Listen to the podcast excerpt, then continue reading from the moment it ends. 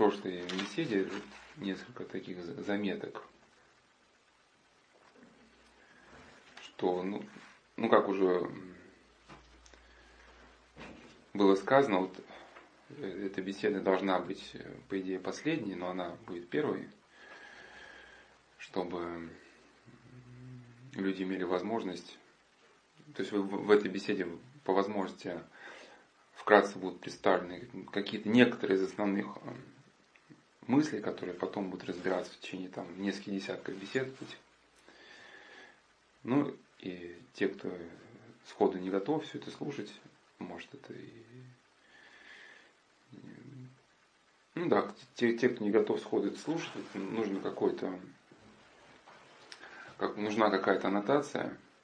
И вот эта беседа скорее аннотация. Вот.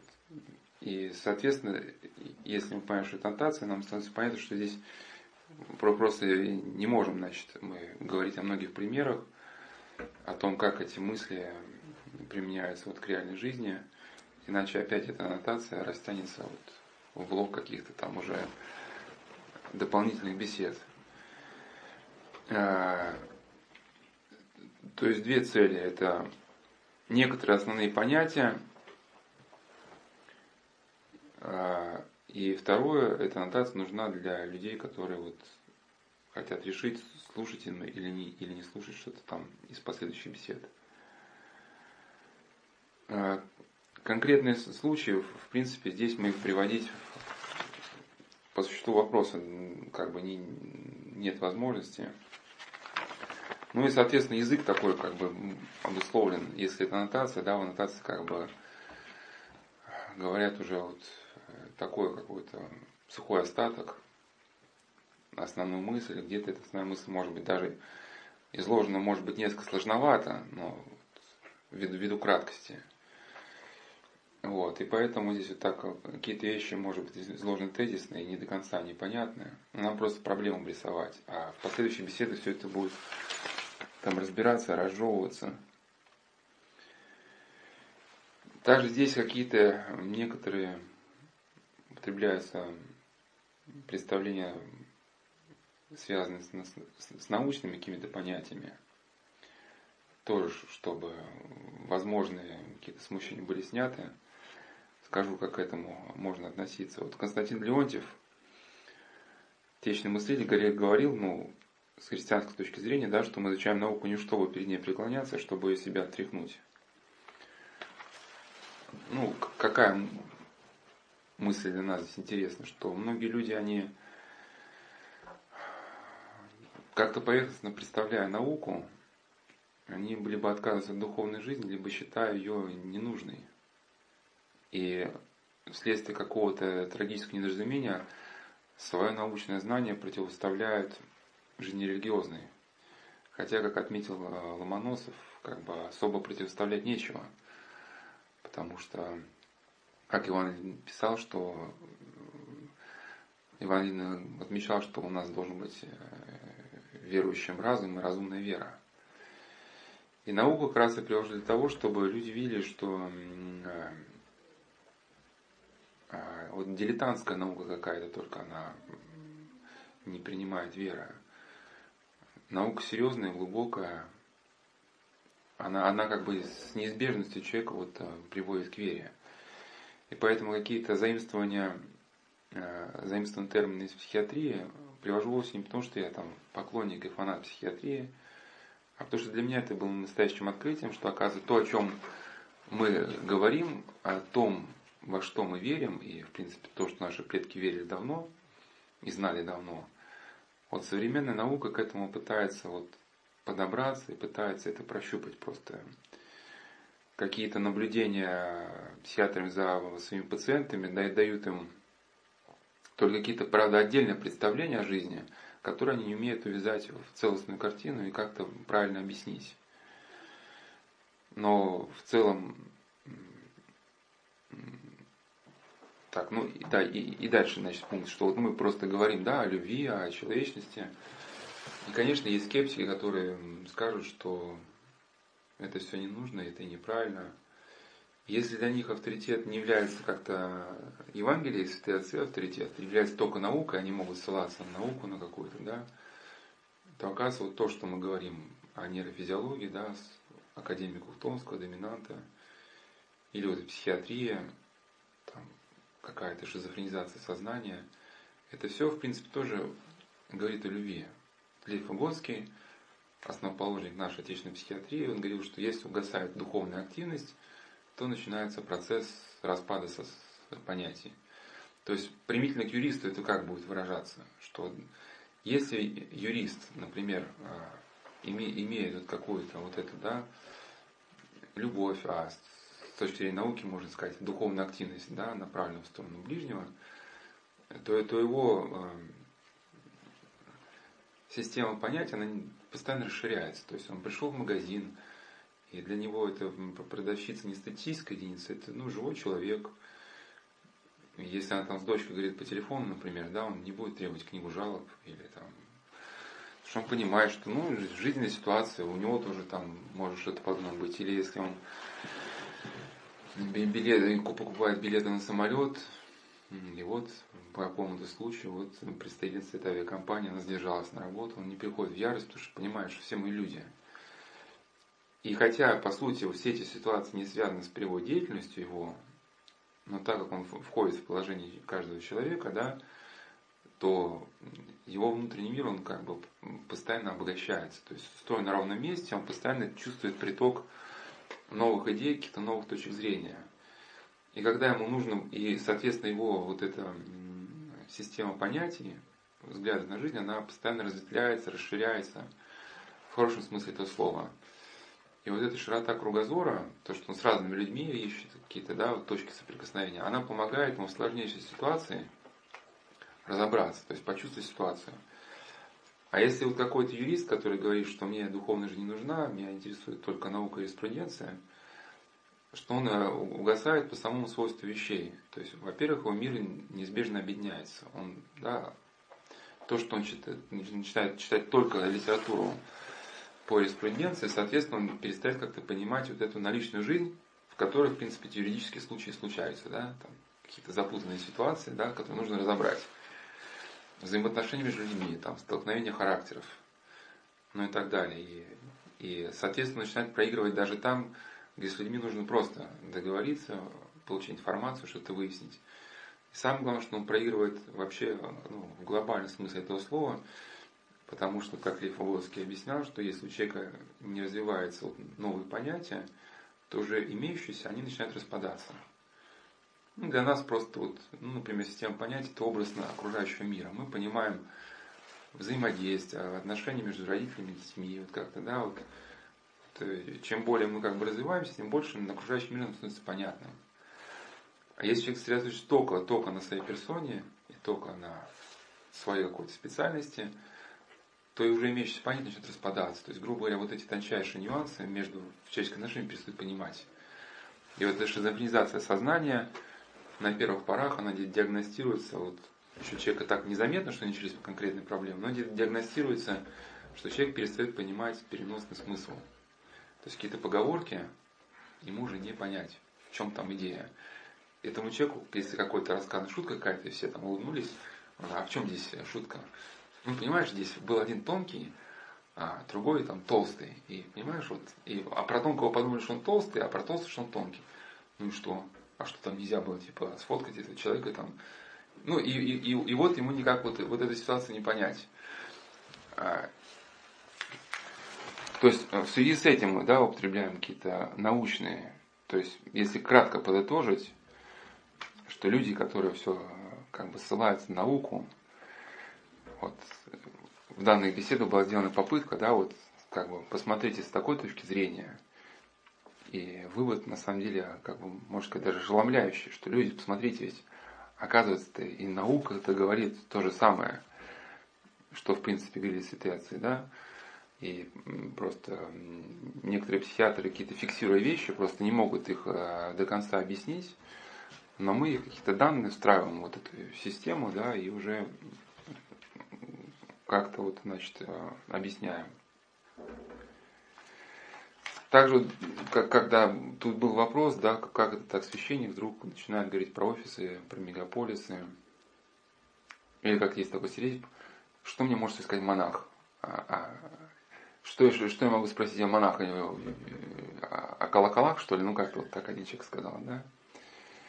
На самом деле, если вот вникнуть в ту ситуацию, в которой оказался современный романах, я даже не говорю про себя, вот, просто, ну, даже вот представим Славянский монастырь. Сюда люди едут самыми-самыми тяжелыми своими жизненными вопросами. То есть есть у них вопросы, которые не могут задать никому. Или уже где-то отчаялись в, в поисках э, разрешения данного вопроса. И вот эти люди говорят себе, что я пойду на Соловки, Бог даст, моя проблема разрешится. И вот с этими проблемами они едут сюда. Ну и, соответственно, кто под руку священников повернется, да, тех они вот в эти свои моменты и те свои моменты открывают. То есть самую-самую, может быть, глубокую боль, которую никому не могут доверить. Потом, потом эти истории осмысливаются и уже как бы а, обешиваются различными какими-то святотеческими мыслями, научными данными. То есть предпринимается попытка эти истории а, объяснить, обосновать и дать им какое-то вот решение.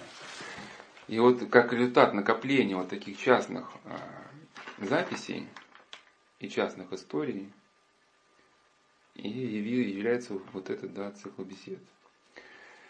И также по поводу еще две мысли по поводу а, научного мировоззрения и религиозного. Вот э, да, даже три мысли. Вот те люди, которые говорят, что вот типа как, как же так священник может говорить о каких-то да, там вопросах, связанных с экономикой, и что нам от него взять, если мы все понимаем лучше.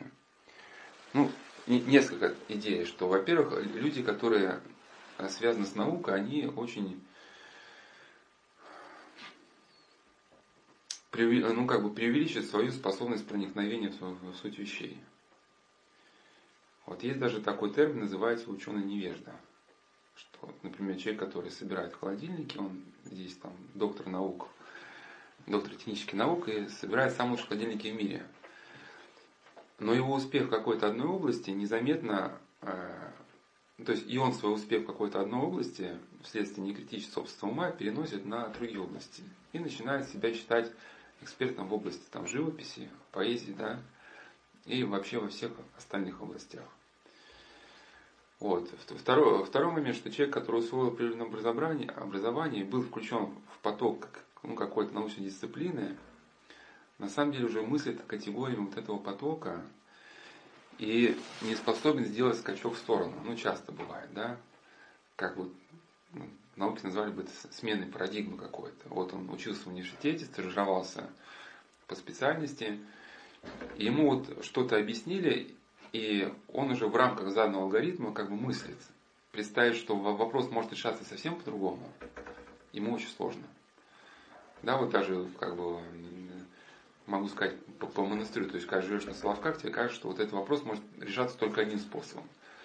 А когда побывал на фоне, там, там смотришь, там совсем другой уклад жизни. И вот этот вопрос решается вообще по-другому. И ни у кого это смущение не вызывает, вроде бы неплохо как бы он решается. Ну, просто один, один маленький штрих, что у нас просто долгое время э, не могли залетать сверхзвуковые истребители, э, потому что вот была проблема с крыльями. Вот, э, на таких скоростях, ну, крылья не выдерживали. Ну, потому что когда делали расчеты, приходили к мысли, что, ну, я же не летчик, просто как я вот так вот понял, да, просто передаю основную идею, что математические расчеты показывали, что крылья должны весить столько-то, но когда делали крылья вот с таким весом, соответственно, подбирали материалы соответствующие, да, они не выдерживали нагрузки. И только вот русский человек взял понял, а почему нам не сделать крылья стальными? Ну, просто никто не додумывался, да?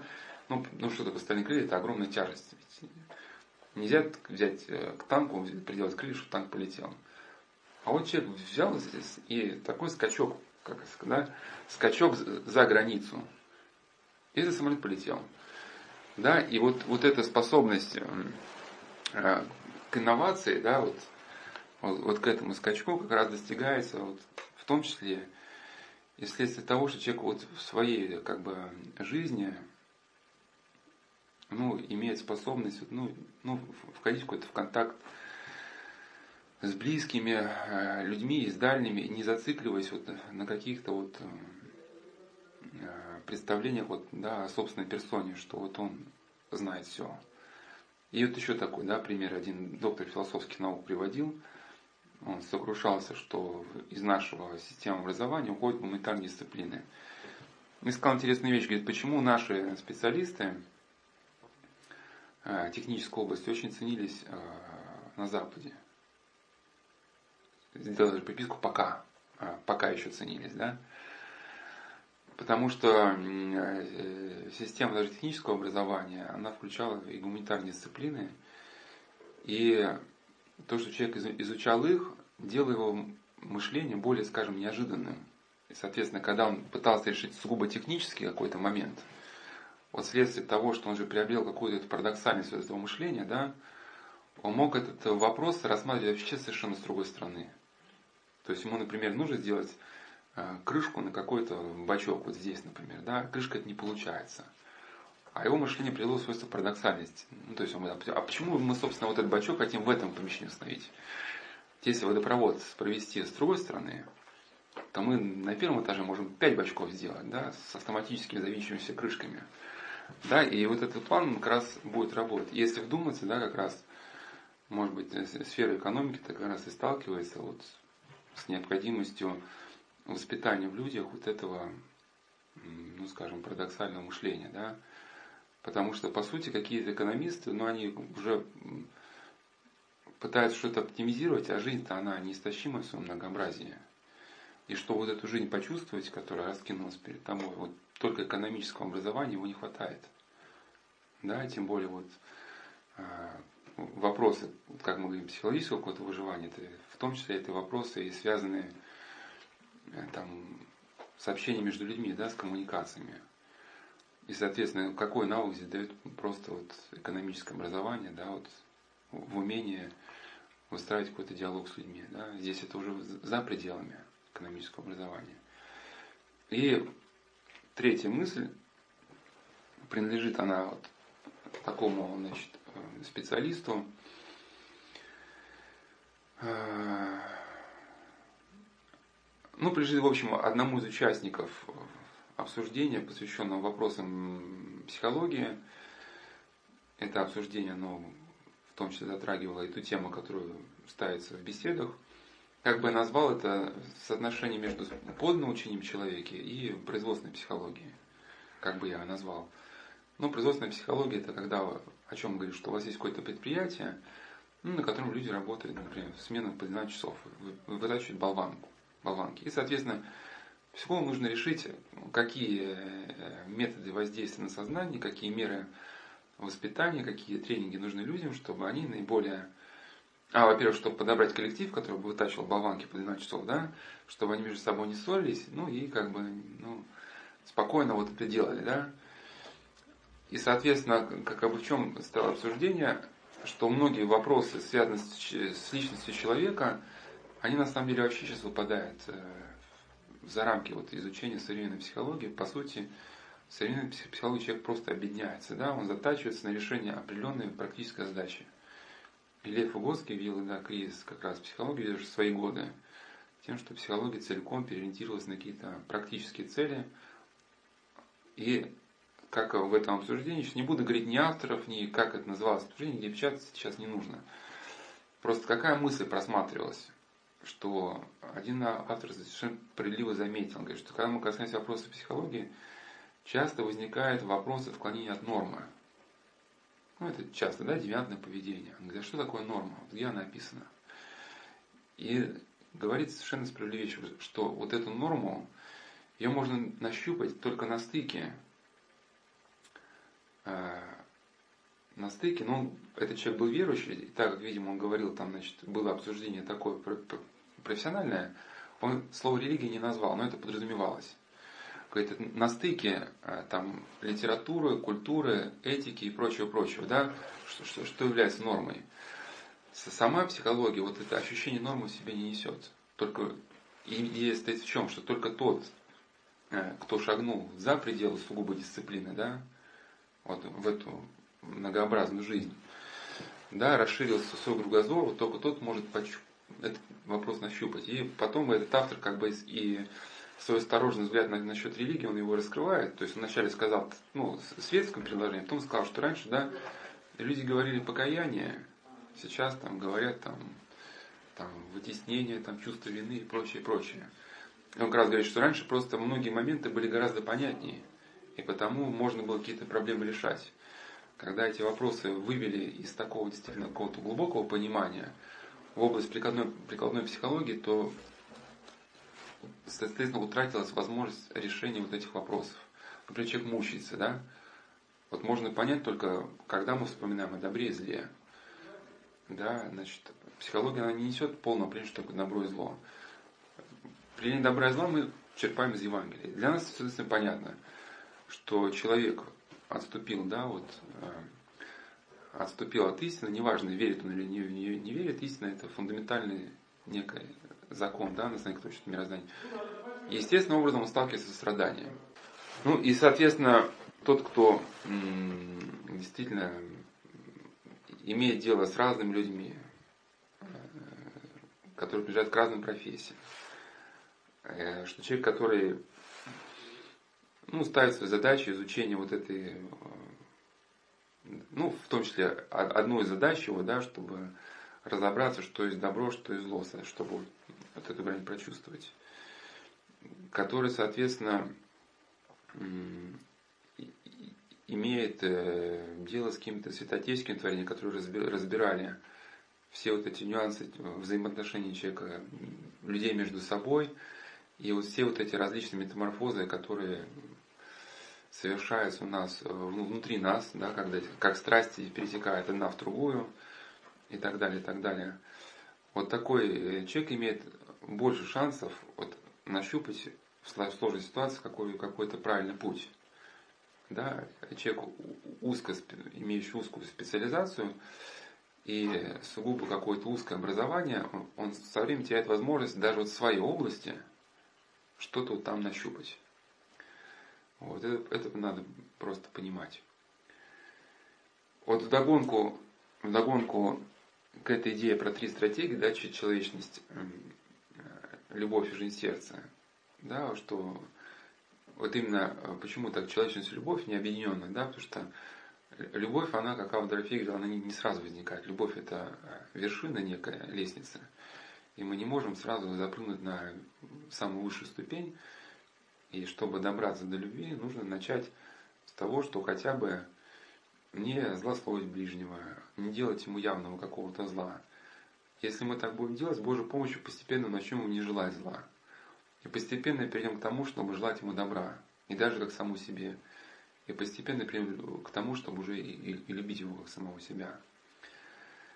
И э, мы закончили да, на, теме гнева, если просто подытожить, да, что все-таки приобретает человек со светской точки зрения – который борется с гневом. Но опять же, мы говорим, что тут важный акцент, что человек стремится к добру, потому что добро, Христос, истина, это, это, это вот, вернее, даже не, три, не три цели, да, Христос говорил, я, я есть путь, истины и жизнь. Э, э, это есть вот главная цель, на которой, если так можно сказать, в качестве побочных явлений человек приобретает то, что помогает ему в такой жизни как бы светской. Вот. Человек, который э,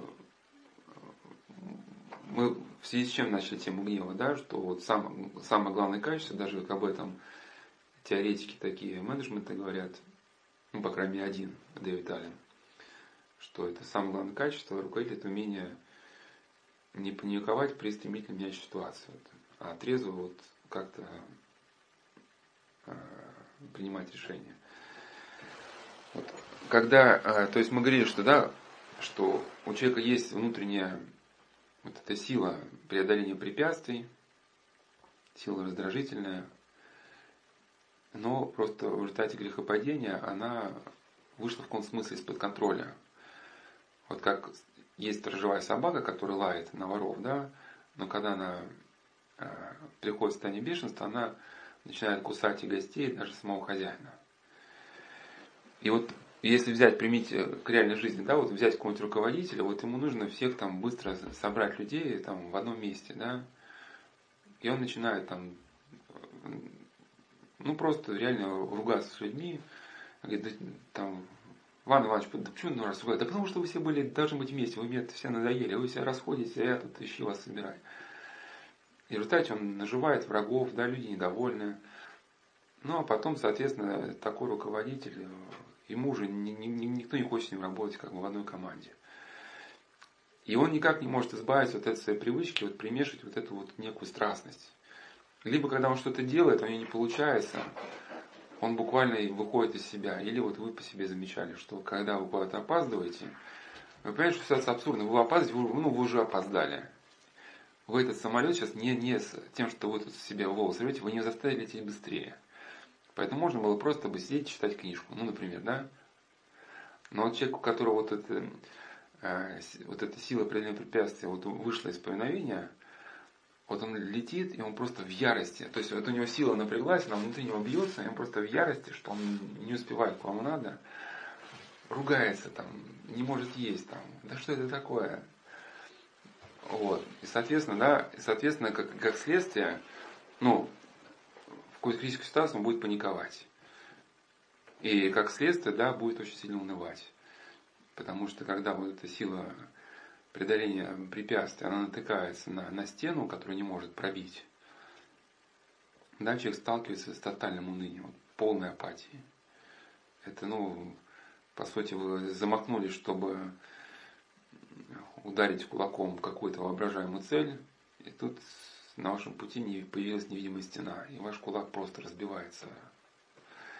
И вот что-то приблизительно испытывает человек, вот, который не победил свой гнев.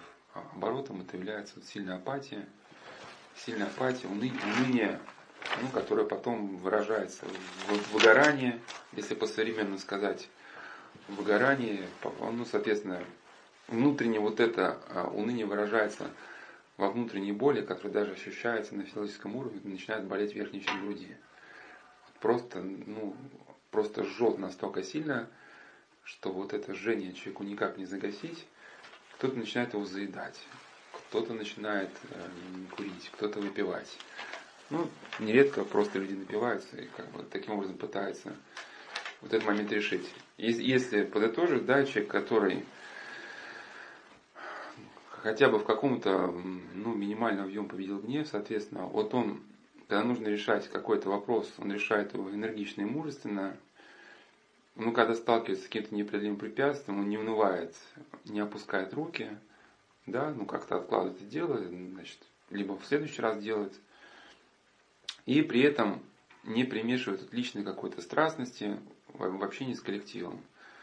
То есть где-то он с коллектива что-то спрашивает, спрашивает по долгу службы, но не наживает себе врагов. То есть со всеми у него такие какие-то хорошие, хорошие человеческие отношения. И этому где-то приблизительно а, а, закруглили вот эту тему да, человечности и любви. И вот совсем закругляющий момент это будет, да, упомянул в прошлой беседе вот эту тему, что э, доминанта единства. Вот, если Господь благословит, у нас на сайте появится статья, которая будет называться, наверное, «Обращение к полноте». Да, то есть, по сути, э, и в этой статье будет проведен некий параллель между учением академика Томского о доминанте и святоотеческим наследием. Вот. И просто скажу вкратце, все то, что мы говорили, это мы пока говорим на уровне э, мысли, там, ума, сознания, да, в это нужно вникать. Но человек, который вот старается жить в этом ключе, у него все вот эти как, моменты начинают э, входить где-то глубоко в личность, они становятся навыками. Навыками, которые ну, сводятся в какую-то одну цель. Да, эту цель, в принципе, озвучил апостол Павел, да, блюсти единство Духа в союзе мира. Почему вот именно вот эти слова выбран, потому что э, вот это некое да, э, кислота, которая разъедает человека в офисе, вот это вот индивидуализм, обособленность, война всех против всех, да, вот это тотальное одиночество, вот это эгоизм человека. Ну и, соответственно, в концентрационных лагерях вот эту изоляцию между людьми искусственно создавали, чтобы люди как-то не могли объединиться, чтобы совместно решать какие-то свои вопросы. Ну и то, что мы говорили, да, что вот что когда человека любит, и его начинает как-то понятие развиваться, ну и так далее, и так далее. И вот эта система, система навыков объединяется, а, объединяется вот, ну да, объединяется. И в качестве просто некой аналогии, вот два может образа, и пойдем дальше, да. А, это, например, канатоходец, который встал на канат. Вот он встал на канат, и тут же у него включается вот какое-то внутреннее состояние, свойственное вот для хождения по канату, да, он, это включает состояние, оно связано и со сосредоточенностью, и с тем, что мышцы, мышцы находятся в определенном тонусе, да, и даже у них как-то э, гормонально наступают какие-то изменения, там адреналин прыскивается в кровь, да, и также человек, может быть, когда вот он уже вот, э, мы говорили, да, исследовал, почему он потерял мир – нарушал это единство с ближними, с Богом, со своей совестью, страдал после этого, снова этот, восстанавливал это утраченное единство. И у него потом уже как бы образовался навык, что даже который уже на уровне какого-то даже ощущения. То есть вот говорить с человеком, например, да, что-то на человека обиделся, он даже еще сам не успел понять, что на этот человек обиделся, хочет сказать ему какое-то грубое слово, но тут же чувствует, что внутри ему просто становится плохо. Вот он еще не успел умом осознать, что он говорит, хочет сказать гадость, да, не успел даже просчитать возможных последствий, и даже понимает, что это грубое слово сказать уже в принципе не может. Губы не открываются. Да, вот настолько уже вот этот навык вошел в плоть и кровь. И второй момент, что да, некий образ, это вот даже моменты речи, чтобы у нас наша речь состоялась, нам нужно, чтобы у нас различные группы органов были объединены да, и, и губы, и язык, и отдельные там участки мозга, допустим. И также, когда человек, вот если, например, а, как мы говорили, с чего мы начали да, беседу, что вот он в сложившейся ситуации находится в положении, когда окружающая среда хочет его растереть, смять, оторвать его от Бога, оторвать его от ближних, расколоть его совесть. То есть ну, много десятков, соответственно, чего? Много десятков опций, которые направлены против него. И если у, у него как бы вот, а, то, о чем мы говорим, вошло в навык, он эти десятки опций он не рассматривает поодиночке. Он просто живет в каком-то смысле уже не думая, и это, это уже как бы стало его способом видения мира, да, постоянно вот эти, как бы, грубо говоря, вот эти опции отслеживать, как мы не думаем, вот как мы говорим, как мы ступаем. И такой человек вот в самой критической обстановке, которая ну просто грозит ну, ну полной катастрофой, разделением, э, руганью, нарастанием конфликта, там, не знаю, перестрелка, чем угодно. Вот он сумеет вот из этой совершенно невозможной ситуации, вот сумеет найти какой-то выход, вот так поговорить, так повести, чтобы расстаться по возможности по-мирному, по-хорошему с этими людьми, не нарушив ни свой внутренний мир, не, не как самолюбие не задев, да, вот как апостол Павел говорит, если возможно, мир имейте со всеми. И также он говорил о людях, у которых чувства приучены к развлечению добра и зла. Вот если человек действительно вот, э, с Евангелием в руках, с, там, с следующими книжками, вот разбирает свой какой-то конкретный случай, вот он что-то сделал и испытал смущение, вот правильно поступил, нет, там, есть воля Божья или нет. Поначалу тратит очень много времени на какие-то конкретные эпизоды своей жизни – но вот его вот эта совесть, она настолько, она как бы обостряется, что, как говорил Сафроний Сахаров, что он в самой запутаннейшей ситуации, которую аналитически вообще очень трудно прочитать, он эту примесь греха мгновенно чувствует. Ну, добавлю, ссылаясь на апостола Павла, практически даже как бы и на вкус. То есть чувствуешь что-то не то, что-то не то. Вот вроде бы все хорошо мне объясняют, но что-то здесь не то. А потом, если он будет разбираться уже, да, наводить справки, он поймет, что именно конкретно смутило.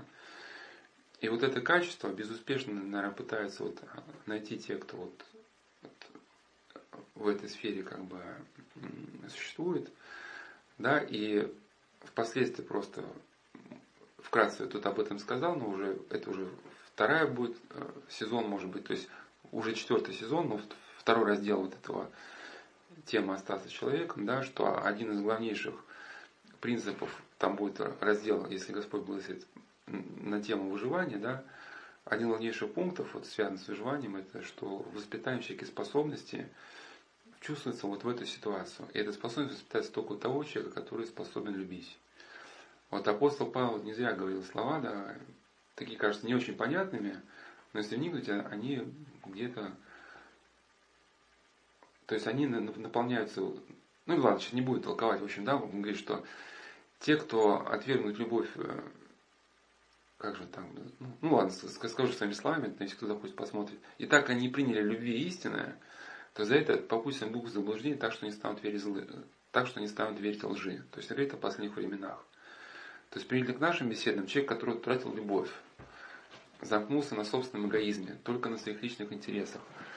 В нужную минуту он не сумеет сориентироваться. Да, и вот эту ложь, которую ему будут давать, он не сумеет распознать. Потому что его внутренний мир будет очень беден и убог. И, во-вторых, вот эта благодать уже от него отступит.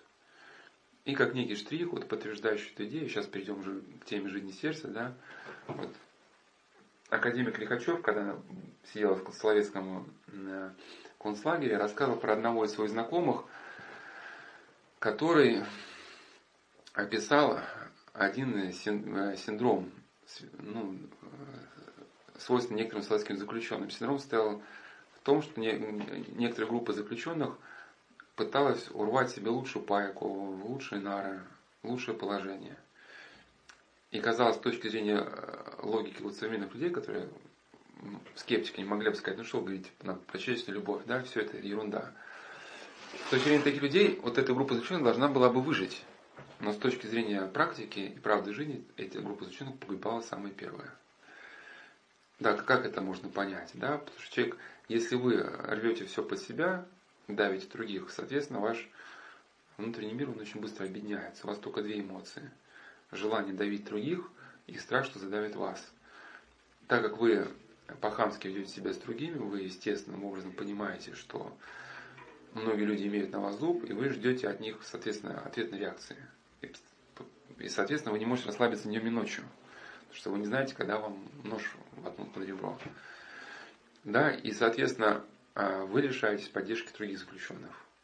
Ну, сейчас не говорим, можно принять к жизни, да, других людей в нужное время вам не дадут информации, которая вам поможет.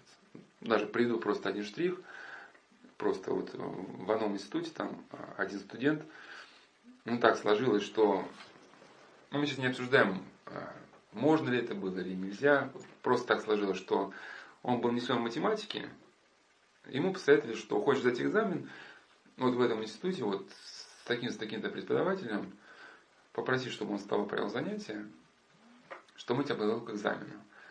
И мальчик не, не предполагал, что когда, что в конце там последнего занятия, этот ревизор скажет, э, что а ты на листочке с краешку напиши там, ну что-то напиши там, да, а, нет, нет, это там другой был представляет. В общем, он ему дал распечатку, распечатку, распечатку экзаменационных билетов. Вот. И тот э, не, не то чтобы сам себе, вот я типа такое сокровище приобрел, я буду знать на билеты. Вот тех товарищей, которых его знал, он тут же им звонит накануне экзамена, там давайте, и они тут, тут же быстро там собрались вечером и э, там разобрали билеты, да. Вот. А потом, соответственно, когда он идет на экзамен уже был не очень сильно в английском, ему накануне экзамена звонит тот человек, с которым с ним собирались, слушай, есть дело. Нужно типа утром встать пораньше и перед институтом на пару часов встретиться. И у него уже, а у него распечатка экзаменов по английскому. И вот, вот это, и вот этот коллектив вот, вот так э, все экзамены сдал. Вот, ну и соответственно, э, да, тот, кто замыкается в себе, вот, только для себя, в нужный момент он какой-то информации не получает. И когда нужно будет как-то среагировать, куда-то дернуться, да, этот человек останется на месте. А когда нужно будет остаться на месте, он наоборот дернется. Ну и дальше вот перейдем к теме вот жизнь сердца. Почему она важна? Опять же, только какие-то, скажу, штрихи. Ну, не особо на них останавливаюсь. Сейчас просто некоторые пункты мы их просто будем бросать, не очень развивая. Мы говорили про, про сетевые технологии, да, что человек окружает огромным количеством фоновой информации, которая, казалось бы, не связана никак, ну, которая, казалось бы, не, не преследует никакой целостной задачи, но она как бы из-под воль незаметно формирует в человеке какие-то ну, модели поведения, ну, предпочтения. Да, ну, сейчас уже совершенно понятно всем, что если вы удачный менеджер, у вас должна быть вот именно такая марка телефона, а не какая другая. Да. Если она у вас не такая, значит вы какой-то не такой. Ну и э, казалось бы об этом впрямую никто не говорит, да, но многие люди уже вот что-то там, у них какие-то взгляды вот на что для их статуса нужно то-то и то-то. Ну, как можно предположить, да, что фирмы-производители, они когда значит, выбрасывают какой-то продукт на рынок, они, соответственно, им же надо как-то обосновать, создать какую-то стратегию рекламную и прочее, прочее. Но на самом деле дело не то, что даже в рекламе, дело вот более глобальном. Это да, вот эта концепция сетевой войны. Это постоянный контроль над, над человеческим сознанием. Да? И, соответственно, человек, который никак не ведет внутренней жизни, он совершенно беззащитен перед вот этим воздействием. Тот человек, который э, воспитан на какой-то традиции духовной жизни, имеет какую-то возможность защититься. То есть мы говорим, да, вечером, например, вот испытание совести. И человек спрашивает, а почему я это сделал? Вот, вот, вот этот шаг. Действительно ли в этом была какая-то необходимость? Либо это моя страсть не говорила. А может быть мне, там, не знаю, Почему это неосознанно родилось во мне вот желание так поступить? Может, там в каком-то фильме увидел, и мне вот этот э, запал какой-то, да, момент. Либо мне тут об этом подсказал. И человек сверяется с Евангелием, если он признает, что вот этот шаг, это просто ему кто-то сказал, что это вот так, мол, модно и хорошо, но в результате вот этого шага с кем-то поссорился, он понимает, что да, что Евангелие важнее, чем мнение товарища, который просто что-то там сказал, что он в какой-то передаче слышал. И, соответственно, таким человеком управлять невозможно. Потому что, с одной стороны, в него что-то будут пытаться всевать, но это постоянно будет как бы выкорчевывать.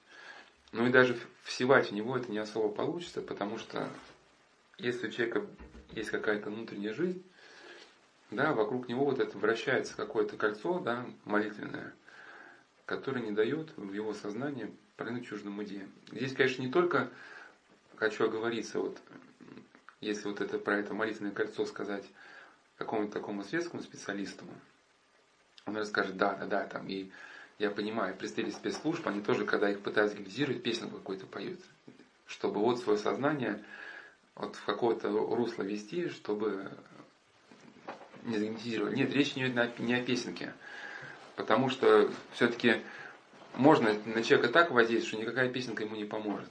Конечно, а, да, когда в молитве призывается благодать, она просто ограждает человека, во-первых. И вот к этому человеку вот просто не прилипает какой-то негатив. Но даже сравните, вот как вы себя чувствуете, если вы с утра удалось помолиться, ну и кто-то наступил, грубо говоря, на ногу.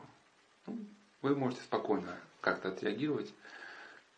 Вот у нас был на Соловках здесь человек молодой, который приехал на Соловка в состоянии глубокого кризиса, но он любил над людьми поиздеваться, пошутить очень зло. Он понял, что он сходит с ума. К вопросу, да, к вопросу о добре и зле. Ну, реально, вот, в общем, с головой стали проблемы. Он навестил в психиатрической клинике одного своего товарища, который был в отделении для острых людей. Там люди чуть ли не в клетках сидели. И он на это посмотрел и понял, что это вот его ближайшая перспектива. И понял, что что-то нужно менять. Вот сюда приезжал, вот как-то здесь поисповедовался, что-то осознал. Говорит, когда я вернулся в Москву, у меня было полгода такого благодушия, а он человек очень такой, ну, язвительный, любил ядовито так поязвить, что даже когда мне на ногу кто наступал, я, говорит, спокойно это так совершенно реагировал. Ну, у меня не возникало каких-то негативных эмоций к человеку, да.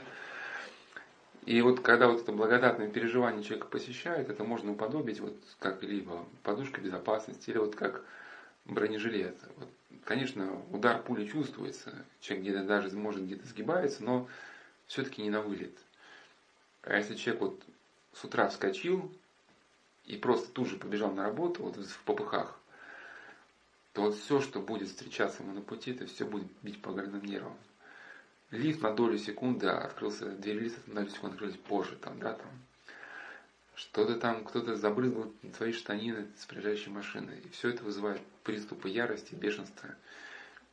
И человек уже возвращается вечером совершенно измотанный, да, полностью потерявший внутренний мир. Ну и, конечно, вот важен а, сам а, молитвенная практика, еще в том числе и а, та ее сторона, которую мы можем ее рационально осмыслить, как Никодим Карульский говорил про Иисусову молитву, что когда ты творишь Иисусову молитву, то дьяволу некуда вставить свою мысль, свое слово. То, что ты говоришь Господи, и сразу уже думаешь, что следом идет слово Иисусе, да? Сказал Иисусе, следом ты думаешь уже, что сейчас ты произнесешь слово Христе. И у тебя вот так одно за одним, и вклиниться в этот процесс трудно. И я почему здесь вспомнил о дьяволе, хотя мы говорили про сетевые технологии, да, что вот эти современные методы воздействия на сознание, все это на самом деле уже святым отцам, по всей видимости, было известно, потому что вот эти моменты очень похожи на то, как э, дьявол искушает человека. Вот даже вот это сетевое воздействие, дьявол искушает человека часто из-под воли. Не говорит ему, иди сделай то-то и то-то, а дает ему какие-то мысли, на которые человек не обращает внимания. Вот какие-то такие светлячки раз там вспыхнуло и погасло. А вот там кто-то кто сделал это и ничего.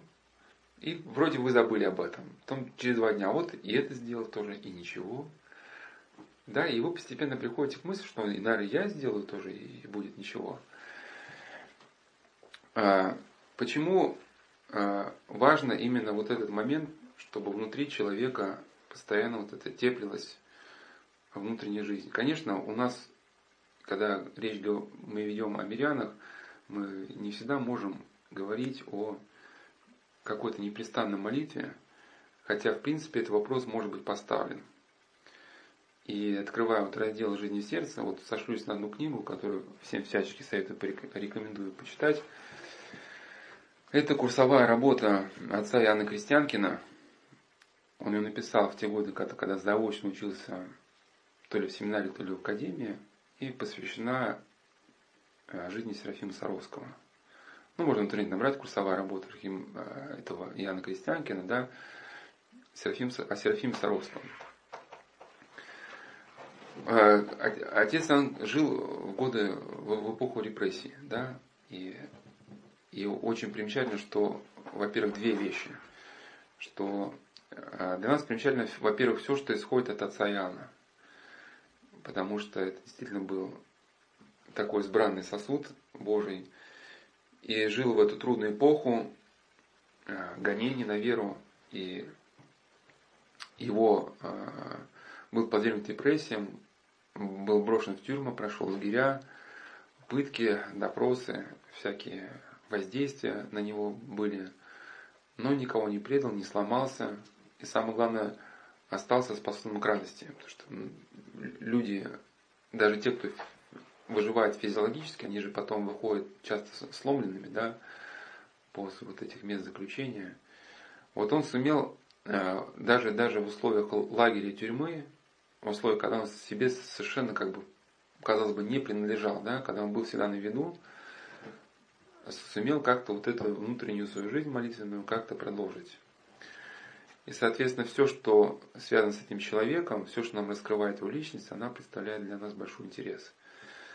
Во-вторых, то, что именно когда он учился, он выбрал именно эту тему. Он же не взял какую-то тему сугубо богословскую, а взял тему вот именно эту, не какую другую. И да, становится понятным, если читать его, становится понятно отчасти, э, ну, можно, скажем, предположить, почему он взял. Что Серафим Саровский жил в то время, когда религиозная жизнь у нас, в принципе, угасала. Если читать э, э, о том времени, оно очень похоже на нашу. То есть в обществе был огромный интерес вот к мистицизму в плохом смысле этого слова, ну, к эзотерике. Да? Э, а благочестие, которое было свойственно ну, нашему, нашим людям вот, в прежние века, было в принципе оставлено. Да, и вот также у нас сейчас какие-то новомодные вот эти э, концепции, которые часто заимствованы, ну, отчасти, да, из мира Востока, там, Индия, Япония, Китай, плюс какие-то псевдонаучные э, идеи о каких-то там полях и прочее, прочее, да, вот это сейчас занимает умы массы людей. И, кстати, даже в сфере экономики, в сфере бизнеса вот уже вот изучаются вот эти методы нематериального воздействия на бизнес-процесс. Ну, по сути, это, это восстановление древнего системы да, магии, только она уже облекается в псевдонаучный язык, примитивно уже вот к современному человеку. И вот Серафим Саровский жил вот в это время, когда он был вот такое оскудение веры, и вот он э, своей проповедью, своим примером явил, что и в его время, то есть вот этот, э, как бы, да, общение с Богом, оно возможно. И да, вот в своей беседе с Мотовилом он говорит, что нынче люди настолько удалились от Бога, да, что под предлогом просвещения. Серафим Саровский, скажу сразу, не был противником книг образования. Он просто говорит, что всему, всего есть своя иерархия. Если человек обрел главное, то он может и образование получать. Что люди совершенно э, перестали верить в Священное Писание, что э, в прежние времена да, кто-то мог общаться с Богом. И э, Ян Крестьянкин э, анализирует те советы, которые Серафим Саровский давал и простым людям, и чиновникам. Да, и вот он чиновникам давал совет нести дальше свою службу по совести. Не говорил там уходите со службы, да. Но и, может быть, главный пункт, который вот есть у отца Анны Крестьянки, на котором, кроме него, я не встречал, что, ну, конечно, встречал, но вот, ну или главное, на котором научил акцентировать внимание. Ну, многим из нас известно вот то молитвенное правило, которое Серафим Саровский говорил людям. То есть нам известна половина. Что мы только знаем, что Серафим Саровский сказал, решил мирянам не читать утренние молитвы, а читать сокращенное правило. Да? Трижды Отче наш, трижды Богородица Дева, один раз символ веры. Ну, во время там, дела, даже, даже лежа. Да? И также вечером. Но мы забываем о том, что он весь акцент сделан на внутренней жизни. Что а когда ты прочитаешь это правило, да, вот, значит, нужно дальше творить непрестанную молитву. И это он говорит именно мирянам. Хотя принято считать, что Иисусу молитва это станет сугубо монашествующих там, да, и так далее. На самом деле было сказано мирянам. Просто как бы я этот мог момент прокомментировать, есть вот как бы техника какая-то исихазма, а, некоторые приемы сосредоточения внимания, которые пользовались а, уже там аскеты. И эти приемы включали в себя определенное положение тела, определенное положение глаз. Но мирянам совершенно не обязательно все это изучать. Ну, даже, даже самим аскетам эти приемы, в принципе, ну, не особо как бы и нужно на них заострять внимание. Потому что, как говорил Серафим Саровский, если нет исполнения заповедей Божьей, все приемы, все, все приемы будут тщетные. Ум человека никогда не соединится с сердцем. Но это цель Иисуса, одна из целей Иисуса молитвы. Просто речь а, в каких-то трактатах о молитве шла об аскетах, которые посвящали Иисусу молитве 8 часов, там 6 часов. Да, для мирян очень приемлем вот трактат об Иисусе молитве, который написал священник Антоний Голынский-Михайловский, то есть Голынский. Чего? Да, и он написал этот трактат в 50-е годы 20 века в эпоху гонений. Написал, когда не было духовных книг, когда они были под запретом, писал именно по, в связи с этим максимально коротко, даже без каких-то там особых цитат. Этот трактат приводится в книжечке Новикова о молитве Иисусовой. Очень такая не толстая, на страничек 200 может быть. А,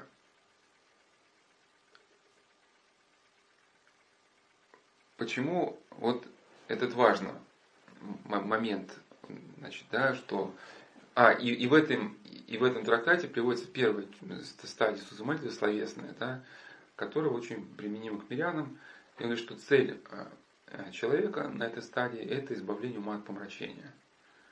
Да, и поэтому вот, миряне запросто могут молиться Иисусу молитвы там, на работе, где угодно, когда они чувствуют, что вот что-то чуждое пытается внедриться в их ум, э, там страх, там, тревога, все что угодно. Ну, какое-то помрачение наползает на ум.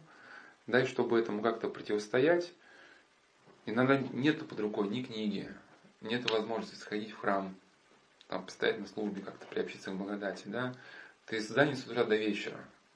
Но Иисусова молитва может быть всегда с тобой. Как Серафим Сарос говорил, да, что хочешь ты подать бедному милостыню, ну, на прошлом день говорили, что любое добро делаем ради Христа, сообщать человеку благодать Святого Духа.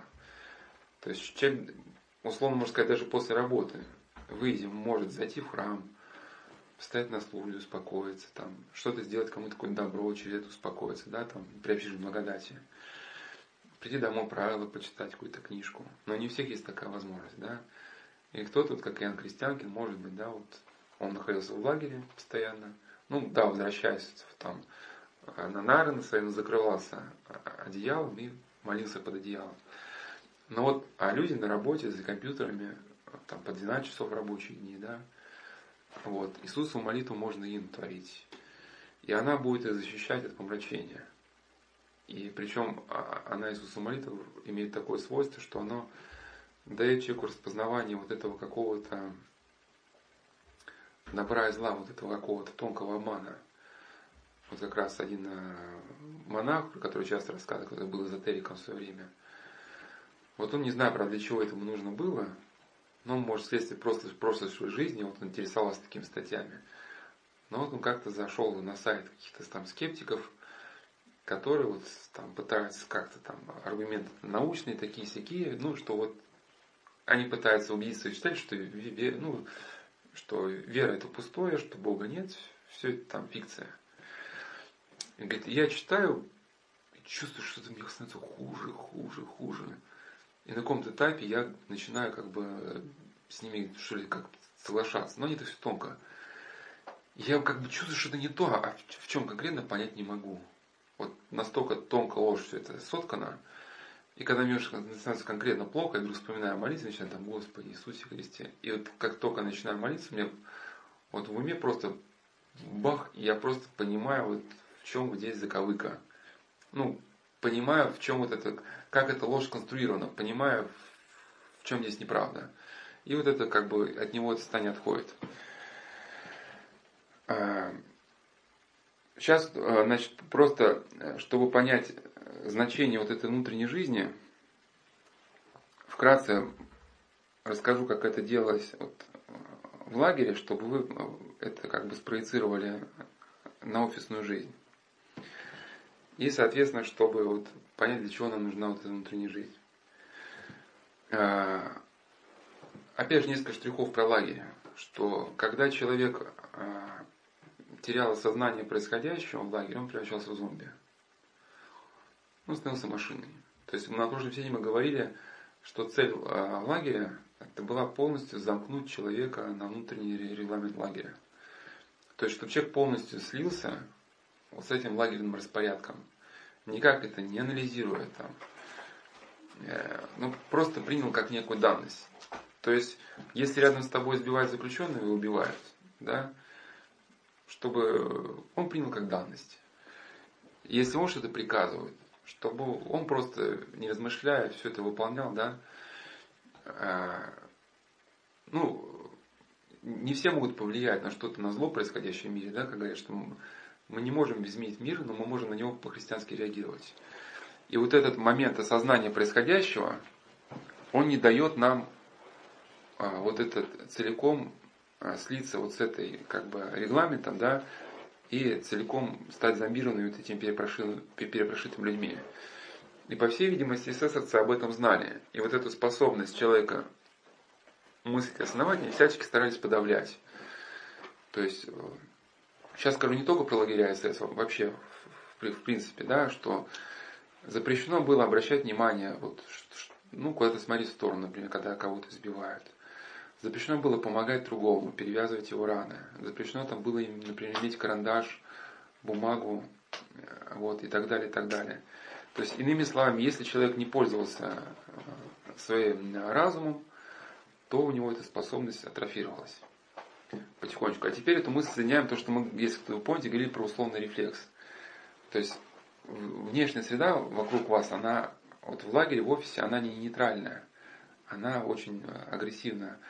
То есть она на вас грубо давит, И пока у вас вот какое-то вот это молитвенное кольцо существует, процесс осознания, да, что осмысление, то она, эта среда не, вас не пропитывает своим ритмом, она не формирует в вас какого-то условного рефлекса. Ну, я рассказал про казино. Казино хочет сформировать в человеке игровой психоз. Но если у вас эта способность к разумной деятельности удастся как-то отключить, вы постепенно этим ритмом начинаете пропитываться. Вот я был даже такой эксперимент, ставили маятники и раскачивали их ну, в разное время. И первое время они ходили, ну, понимаете, да, один вправо, другой влево. А потом постепенно они начинали биться синхронно. То есть все как один.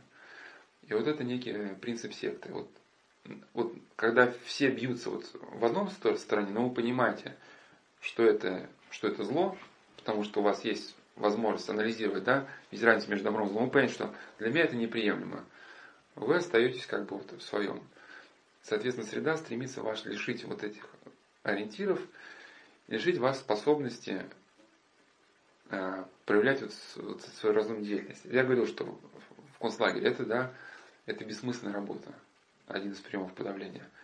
То есть, когда человек выполняет работу, которому понимаешь, что бессмысленно. Например, одна группа заключенных выкапывает яму, другая закапывает.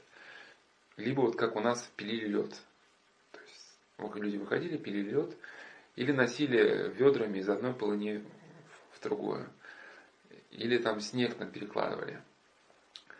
А, и если вот сравнить даже с офисами, да, вот в книге э, Джорджа Орла 1984, когда он разбирал, как ломали этого Уинстона, главного героя, ну сразу же людей вас утешу, в реальной жизни то, что писал Джордж Орл, он очень трудно провести, потому что в человеке есть всегда какая-то искра, которая сопротивляется манипуляции. Вот это вложенное Богом на вот это свобода воли. Без нашего согласия никто не может напрямую в нас вмешаться.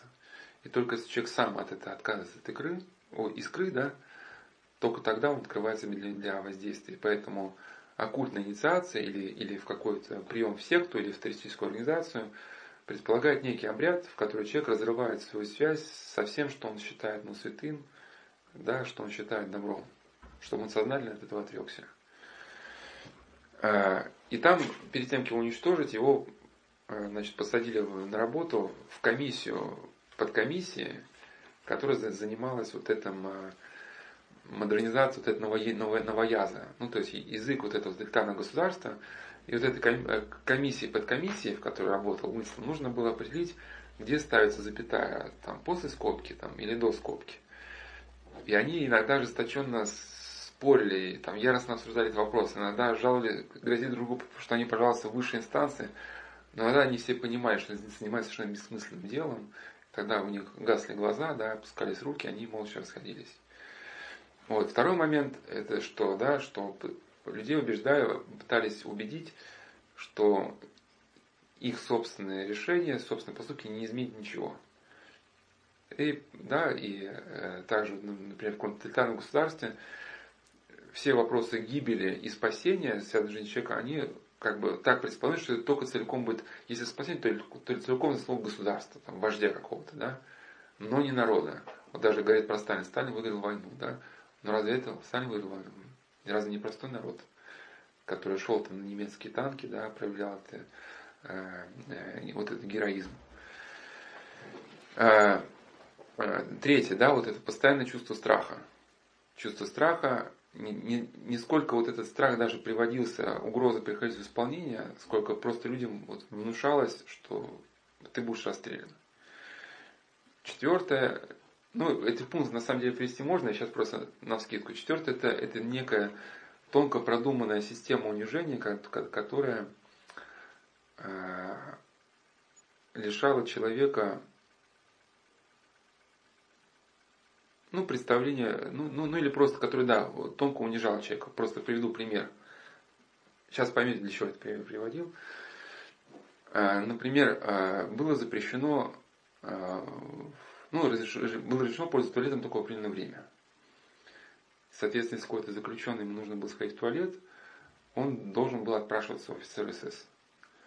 И когда он возвращался, представьте, вот взрослый мужчина, может быть, был где-то там профессором, отцом семейства, его перед всем строем, уж там Бруно Бетельхема не приводил вот эти диалоги, как уж там проходил, но можно из его слов предположить, что ему, предположить, что ему задавали очень такие вопросы, связанные, ну, прямо, чтобы он, вот то, что он делал в туалете, что он для мелочей писал там, да, а как ты это делал, что, ну, понятно, что человек отвечает на такие вопросы, он заливается стыдом, да, и вот, оказывается в положении вот этого провинившегося ребенка, который перед грозным родителем сейчас отчитывается в своих поступках.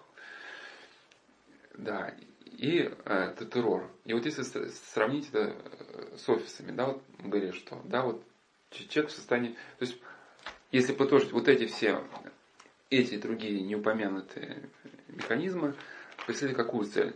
Подавить в человеке разумную деятельность. Если деятельность подавляется, то тогда вот это воздействие агрессивной внешней среды, которое хочет человека разломать, пропитать своим ритмом, а оно не встречает никакого противодействия. Да? И человек, он промораживается вот этим ритмом. Как Бруно Петерхейм писал, что заключенные лагеря, они со временем начали становиться похожими на эсэсовцев. А как писал Быстролетов, многие заключенные, попавшие в нашу концлагеря, выходили из концлагеря уже сознательными а, коммунистами. То есть приходили к советскому человеку в лагере. Ну, в условиях этого вакуума. Вот ты говорил, да, многозадачность. То есть человеку даются... Может, конечно, те, кто это даются, это не делают специально. Например, те, кто, например, в вашей компании это все делает. Но все это как вот я разговаривал с человеком из, из очень серьезной компании, вот она рассказывала, что вот их компания вот сейчас уже вот действует по таким бесчеловечным уже методам, она не всегда была такой. И был период, когда приехали профессора из Европы, и вот уже вот сугубо, видимо, вот эти научно обоснованные методики подавления человека уже стали вводиться. То есть все стало резко меняться. Причем осознанно, осознанно и в таком заданном направлении. Да, человеку дается определенное небольшое количество времени и, а, может быть, как сказал, многозадачные, да, вот эти. И, и ты постоянно не успеваешь, и из-за этого переживаешь. И, соответственно, все твое внимание вот на этом твоем стрессе, что ты не успеваешь. Внешнюю ситуацию, как бы вот уже осознавать ты, ты не можешь. Что ты здесь делаешь? А может быть, этот вопрос можно было как-то решить вообще по-другому? Или как тот же самый Дэвид Аллен говорил, что, что люди, когда начинают в каком-то предприятии носиться, что-то не успевают, давайте работать без выходных, там еще быстрее, быстрее. И, и у кого-то вдруг может возникнуть светлая мысль, давайте мы как-то организуемся, а может нам надо как-то вообще угол зрения сменить. То есть человек не способен сменить угол зрения. И вот когда держит человека в состоянии постоянного стресса, да, ему не дает возможность сопротивляться вот этому воздействию. Вот этот момент, который практически идентичен лагерному варианту, вот описан был Эггерсом Дейфом в книге «Сфера», когда Мэй Холланд приходит в компанию своей мечты, как мы говорили, да, бомбардировку любови на прошлой беседе. Это, ей кажется, это коллектив единомышленников, и все ее любят. И, и вначале ставят один монитор. То есть, если дали, ее уничтожали не путем стресса, а немножко другим моментом. Но если поставили один монитор, она работает. Потом ей поставили второй монитор для переписки с начальством. Потом ей пришли, сказали, что Мэй, почему от тебя нет никаких а, на внутренней сети компании никаких там восторженных отзывов по поводу того, что вчера приехали клоуны, там еще кто-то. Она сказала, что я типа, у меня нет времени на нешкольную работу, пока вот я еще не выполнила главную работу. Говорит, что мы для нас сообщество это самое главное. И твое мнение для нас очень важно. Мы тебя очень любим, поэтому любим и хотим знать твое мнение, поэтому мы тебя хотим минимум столько-то постов в день. И ставит третий экран, чтобы она уже отслеживала внутренние события компании и так далее. Потом она не пошла на какое-то событие, что какой-то, значит, там руководитель отдела устраивал вечеринку на тему Португалии, где Дор хотел читать стихи о Португалии, показывать какие-то фотографии. И так он нашел, отсканировал облако, где работники компании хранили свои данные. Ну, сканер обнаружил фотографию Мэй где-то в Португалии, да, и, и автоматически система разослала предложение, ну, приглашение на это событие всем, кто был связан с Португалией. И а Мэй, Мэй, так она не читала внутреннюю переписку, она не пришла. Ее вызывает руководитель. Мэй, что такое? Мы тебя любим. Ты игнорируешь вообще все сообщения. А, а, она вначале видит эти кислые лица. Что такое, что такое? Я что-то сделал не то. И она понимает, что, что сейчас будет какая-то разборка. Не знаю, в чем стоит. Говорит, я исправлюсь. Я, я даю честное слово. Она говорит, Мэй, мы ждали твоего присутствия. Вот, э, значит, руководитель отдела, три раза тебе присылал приглашение. Почему ты не отслеживаешь? Э, как бы, где я обещаю справиться. Ну, все, она подписывает, что она не приглашена, не, не то, что игнорировала другого человека, а то, что она просто была как бы, ну, невнимательной. И она, чтобы не пропустить события, стала ходить там э, на все события. Потом ей сказали, что приехали клоуны, а от нее никаких постов нету. Она стала писать посты. Потом ей сказали, что от, э, от тебя нужен какой-то коэффициент участия во внутренней сети компании. Ну, там и не только внутренней сети, а вообще полностью в сети была определенная программа, которая считала участие человека, давала определенный коэффициент. Она стала подписываться на какие-то там э, группы, там стрижки, там кошечек, собачек, на что угодно, лишь бы вот ее вырос коэффициент вот это, да, участия в сети. И, и, и вот постепенно количество мониторов у нее выросло до 9. До 9. И одновременно ей нужно было участвовать в вопросе, то есть так эта компания была известна, всему миру было интересно мнение работников о шампунях, там, о поездках куда-то. Вот. И каким-то образом эти работники участвовали в рекламе продукта, и им потом высчитывался тоже определенный коэффициент, сколько каждый работник заработал ну, денег по продаже какого-то продукта в рекламе, в котором он участвовал. В чем это заключалось, что у Мэй, она работает на, на 9 экранах, есть еще в наушнике. Вы любите шампунь такой-то марки? А, да. Вы готовы потратить на поездку в Испанию 2000 долларов? Такая, нет. И то есть, о чем идет речь? Что человек, он не может даже осознать, что происходит. Все внимание переключено на экраны, на предстоящие поездки клоунов, на внутреннюю почту, на вот эти там, не знаю, да, там шампуни, все. И по сути она не может сформировать собственное отношение к происходящему – и постепенно, шаг за шагом, она становится адептом вот этой крупной э, секты-компании, то есть компании, которая действует, образует людей по принципу секты. И постепенно, как человек, она себя теряет. И хотя в конце книги она считает, что она один из самых известных людей на планете, что она целиком самостоятельная, что ее компания самая лучшая и добрая миссия на этой планете, сделать жизнь всех людей более там, безопасной, более оптимизированной, но по сути она целиком стала винтом в этой системе, да, сама того не понимая. Как это называется, диктатура без слез. То есть человек под угнетом диктатуры, но он не переживает, потому что он не понимает.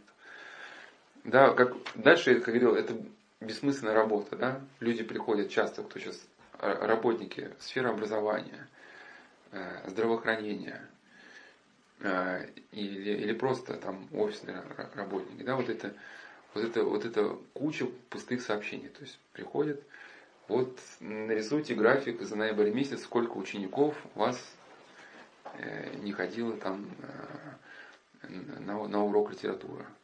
И вот нужно всех посчитать, все это вывести график, отослать. И таких писем несколько десятков.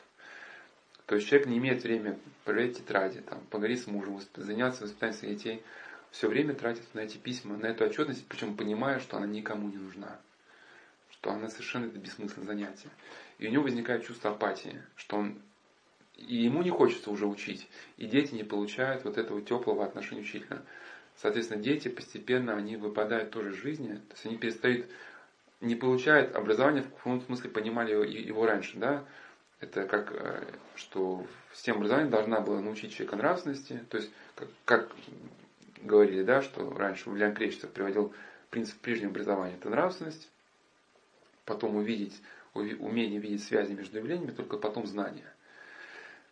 И вот человек, он не получал вот, вот этого навыка видеть связи между явлениями, соответственно, что дальше? Когда он вырастал, он уже не может ориентироваться в этой жизни, он вынужден хвататься только за ту трактовку, которая ему по центральному каналу предлагается. Да?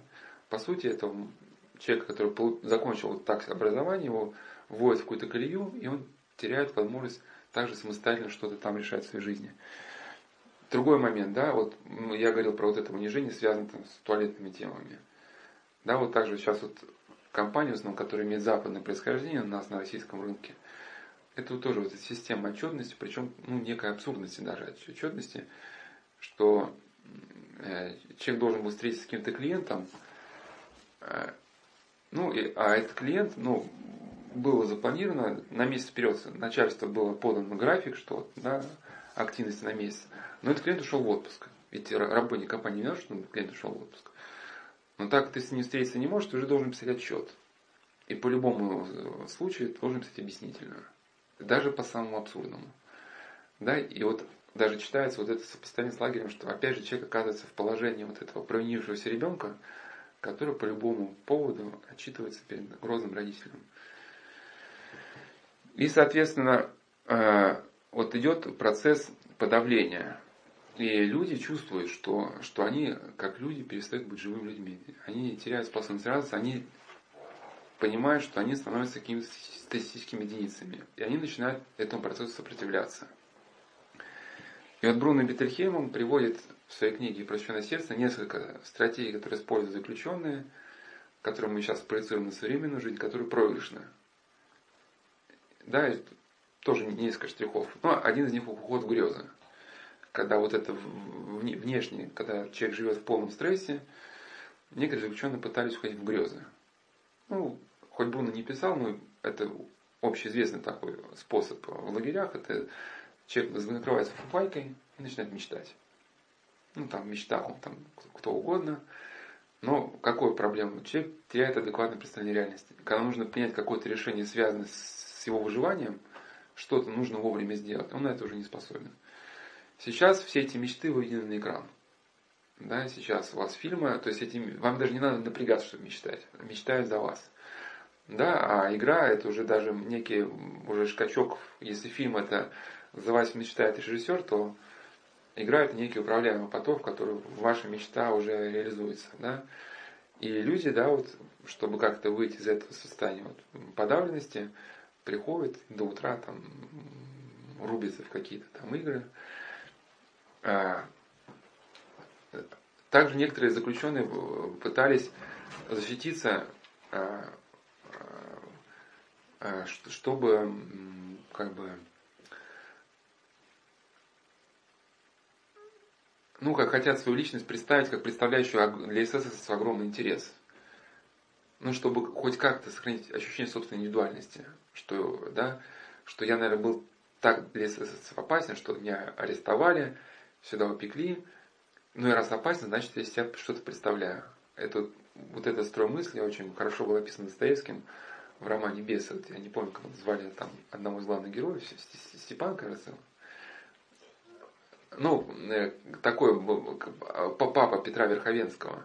Но он живет в захолустном городе, но постоянно говорит, что вот знаете, там в столице обо мне думает, за мной смотрит и очень интересуется тем, что я здесь говорю, потому что вот чувствует, а, что я могу сказать что-то такое, что типа поколеблет все устои там. Ну и вот эта мысль, она давала ему ощущение собственной значимости. Да, да а, ну, сейчас не будем это разбирать подробно, но просто при таком варианте, да, человек, если скатывается в гордость, да, начнет терять контакты с ближними, и то, что мы уже говорили там в начале, да, утрачивает какую-то вот эту любовь, духовную активность, которая позволяет ему как-то дальше развиваться. Вот он замыкается на собственной персоне. Э, кто-то начинал избивать других заключенных, чтобы как-то снять стресс. Смысл даже не сколько в этом. Сейчас просто э, к чему я хочу сказать и как все это к теме внутренней жизни свести. В чем что добивались все эти люди, которые хотели каким-то образом а, уйти в грезы, как-то себя занять. Ну, еще некоторые заключенные, мимоходом скажу, пытались заняться там музыкой, э, писанием стихов, чтением, какими-то обсуждениями. Э, что, что добивались люди? Они бы добивались того, чтобы в их э, сознании появился хоть какой-то положительный перевес мысли – то есть э, тоталитарная система, и, как ее, так сказать, филиал, данный концентрационный лагерь, он человеку давал какую-то моноидею. То есть, да, вот, вот такое как бы человеку вдалбливается в сознание вот одно и то же, одно и то же. И с одной стороны, человек держит постоянно стресс, он не может это сопротивляться. Ну, а еще в сектах, плюс к тому, что мы потребили, еще вот этот человек состояние держится в, в, в голоде и в нехватке сна.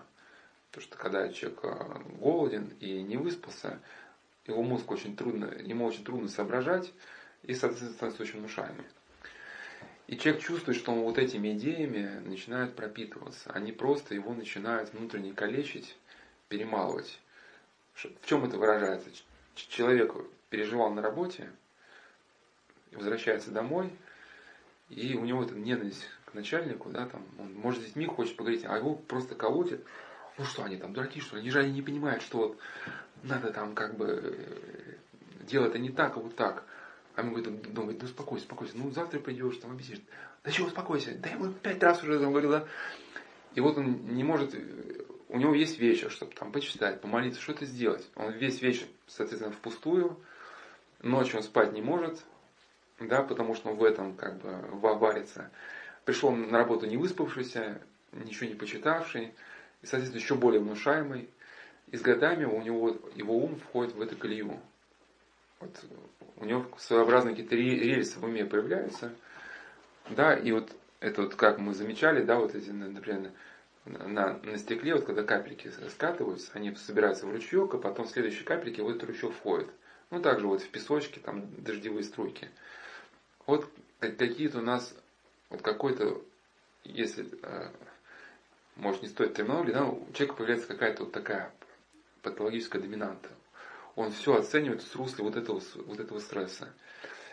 И что бы он ни делал, он чувствует, что с этого не может вырваться. Вот этот негатив его жирает, фильм посмотрел, не помогает. Напился, не помогает. Ну, с утром похмелья. Ну, действительно, книжки как-то человека отвлекают. Но книжки, они так не связаны человека с источником жизни, они дают человеку... То есть они могут на время отвлечь, но не дают ему какого-то вот, ну, жизни, не дают ему какого-то перерождения. Стихи, ну, лишь отчасти. Просто в чем суть стихов, что когда человек подбирает э, рифму, слова, как бы, чтобы, да, по ритме определенным, чтобы соответствовали ритму, его ум напряженно думает. И пока его ум в какой-то напряженной деятельности, этому человеку навязать совне очень что-то трудно. Но опять же, стихи не связывают вас с источником жизни. И рано или поздно кому-то это может надоесть. Да, очень сложно с энтузиазмом писать стихи, когда там кругом, например, гибнут люди, ну и, и ты в этом состоянии вакуума находишься. Э, в чем вот главный нюанс вот этого э, положения дел, когда человек не может вырваться из э, того воздействия, прожевывания того воздействия, которым навязывает окружающая среда. В современном мире этот феномен называется феномен созависимости. Сразу скажу, в конце, в конце заседания от этого термина отказываемся. Потому что то, как он предлагается ну, в современной научной трактовке, он для нас неприемлем. Потому что он, как бы это, этот феномен трактуется очень ошибочно. А, ну, про созависимых людей говорят, например, что вот, например, жена, у которой муж там пьющий. Вот он э, приходит с работы, и вся, и вся жизнь концентрируется, в общем, на том, как приходит, приход, придет муж. И она может со временем говорить только о том, как муж напился или не напился, а сегодня был здоровым, а вчера он напился. И потом говорит, ну а как ты там, ты что там, куда ты ездил, расскажи там в отпуске. Ну, как куда ездил? Ну, ну в Анталию съездил, да. Ну, в общем, пришел он вчера, я ему сразу сказал, что ты пришел такой? Я, я же тебе сказал, не приходи домой. И, вот, это называется зависимость. Но в чем здесь на самом деле нюанс? Да, внешняя среда оказывает травмирующее воздействие при каких обстоятельствах? При, при вашем духовном бездействии. Да, когда, когда ваша личность, она не работает. Потому что если бы у вас была своя вот какая-то активность, да, вот, а, значит, ну сейчас мимоходом скажу научный просто факт, который он с концов по-своему а, анализировал. Ну, просто с теоретической мысли языком науки скажу. Просто когда у вас вот есть э, какая-то своя положительная доминанта, то есть вы стремитесь к этому единству, а, вот к этой любви. Вот что-то случается, апостол Павел говорит, любящему Богу все поспешествует во благо. Да, то есть видите, как бы любящий Богу он может столкнуться и с трудностями. И там с пьяницами какими-то на улицами, и с другими какими-то фактами неприятными. Но это не травмирует. Почему? Потому что любящему Богу все поспешит во благо. Даже если человек э, пришел пьяный, он видит в нем не, не, не, не, значит, не, не небритого не люди, да, а ну, страдающий человек, который ну, не разобрался в жизни, что-то он не, не смог э, где-то понять. И, и рождается не ненависть, а какое-то ну, сочувствие. И, соответственно, даже какие-то трудности, вот даже трудности на работе. Значит, у вас э, какая-то проблема, которая у вас вызывает чувство ярости – Если вы любите Бога, то даже эта ситуация вам что во благо. Вы, эта ситуация скрывает вам, что у вас, вас мало любви, что вам нужно еще больше любви, еще больше понимания, еще больше молитвы, еще больше терпения, что вот эту ситуацию ее преодолеть, да. Вот. Но если у вас вот этого как бы нет положительной доминанты, которая могла бы в каком-то смысле этого слова, ну в хорошем смысле слова, перепрограммировать те впечатления, которые приходят вам от внешней среды, да, то вы, по сути, тогда, если вы пребываете в духовном бездействии в ком-то, ну, живете только биологически, поел, попил, поспал, там, поиграл, то внешняя среда, она таранит вас напрямую и травмирует. И это, это, значит, первый пункт, бездействие. Второй пункт, почему вот это впечатление вот так э, человека травмирует, это вот, собственно, эгоизм. Корень зависимости, вот, чем он выразился? В том, что человек э, настолько дает исключительное значение собственным мыслям, э, что, что не может от них оторваться. И, соответственно, человек, который вот где-то исключительное представление имеет о собственной персоне – когда он сформировал какой-то взгляд на действительность. Ну, например, показалось, что кругом все дураки. У этого человека нет смирения. И, соответственно, у него нет критического взгляда на, свои мысли. Если в нем было, например, смирение, да, и любовь к ближним, кто-то бы сказал там, Вася, да, да не дураки они на самом деле, ну, они такие же просто, как ты, люди подневольные.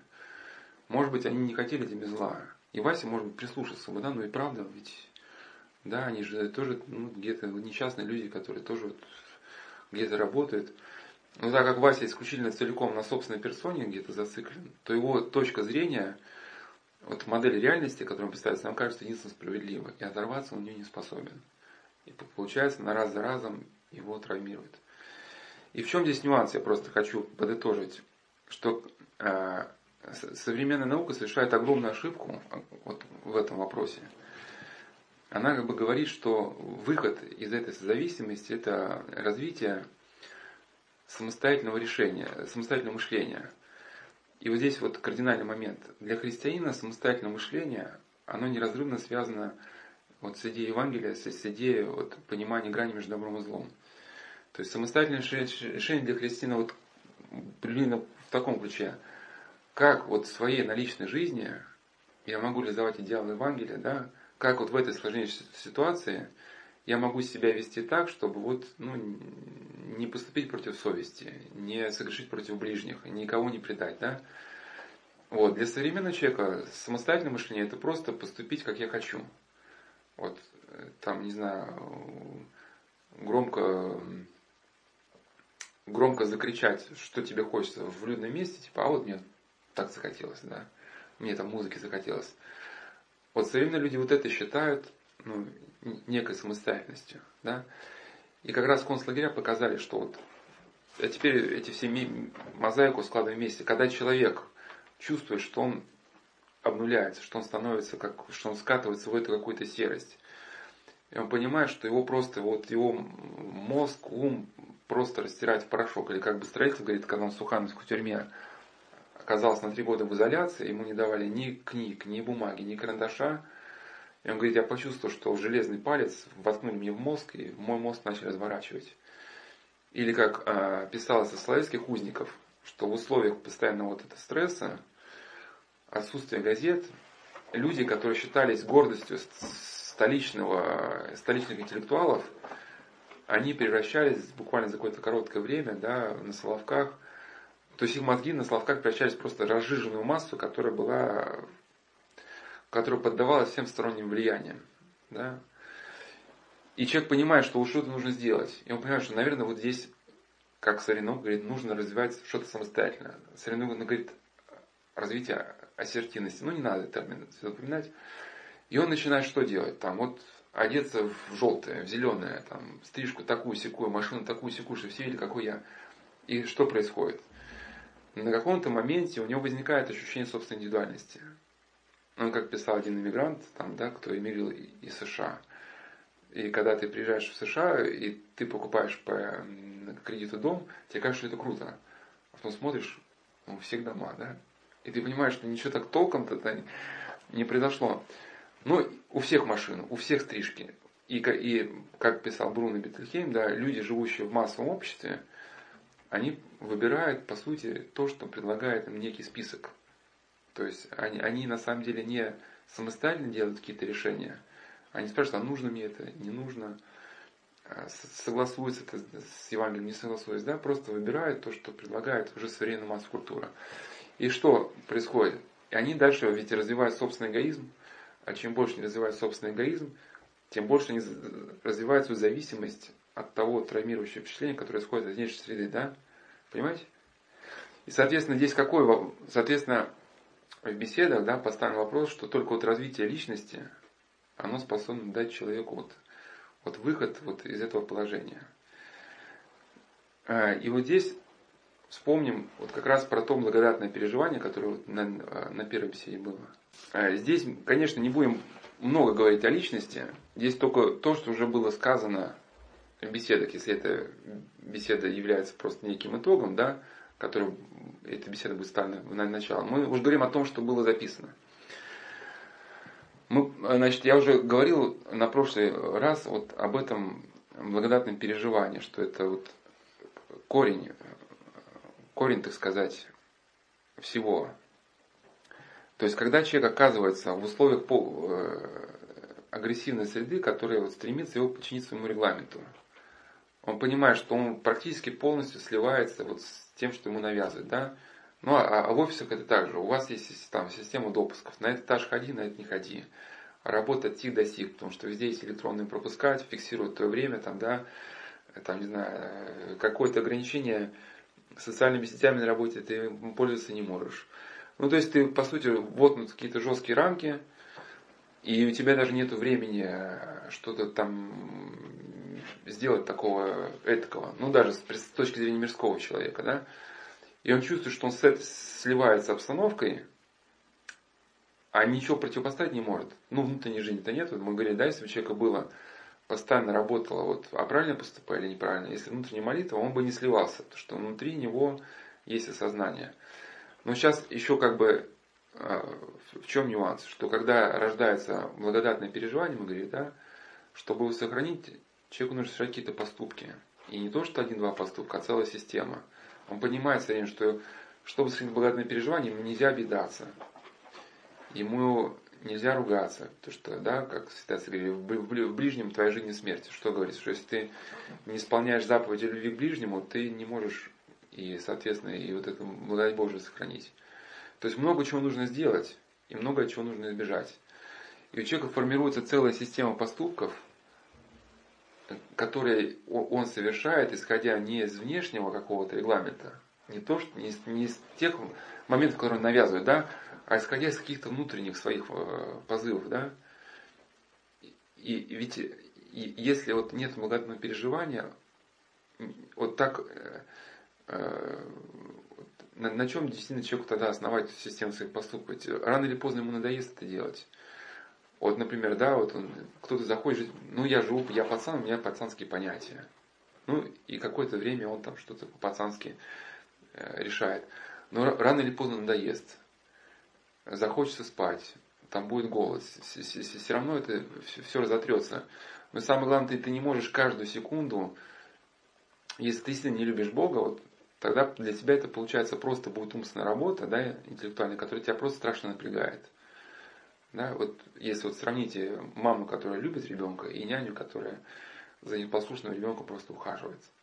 Для нее это каторга, да, для мамы, которая любит ребенка, это как бы праздник.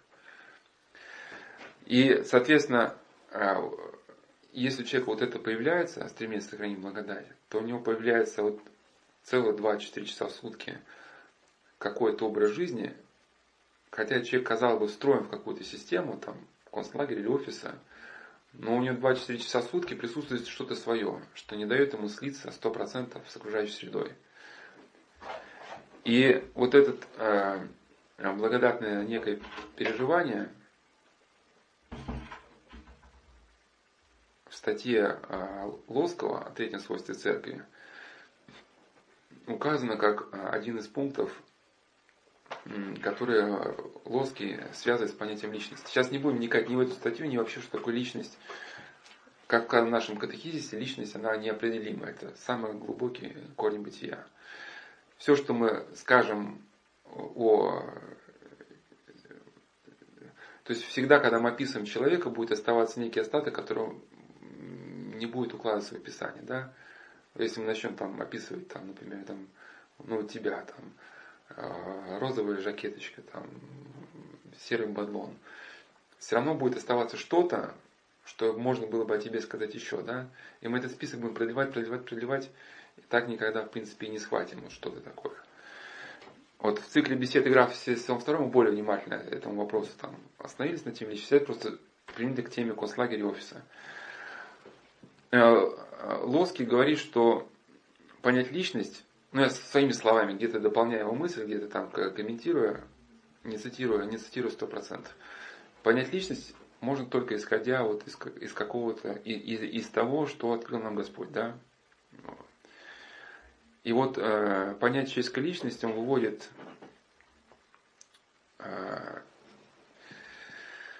э, из э, богословского представления вот о действительности. Он говорил, что дело Иисуса Христа это было очистить э, человеческую природу. Ну, а он взял на себя наше тело, да, только греха в нем не было, и очистил нашу природу. В каком смысле?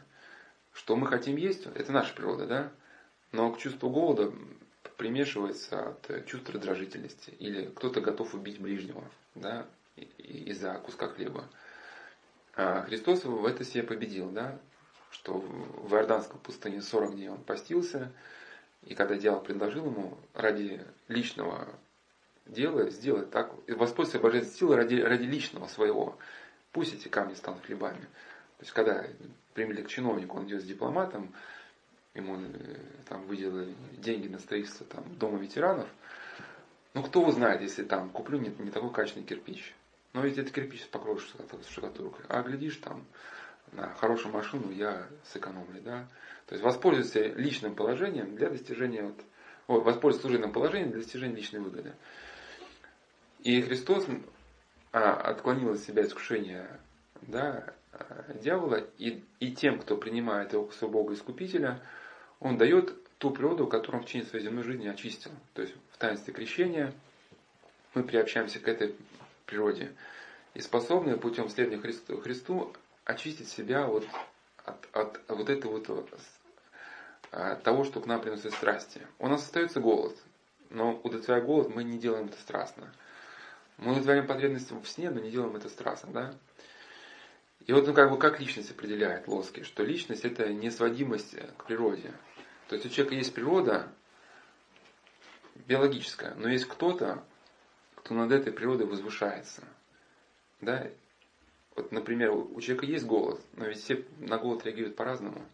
Один идет работать, другой идет воровать, третий убивать, а третий там выращивает.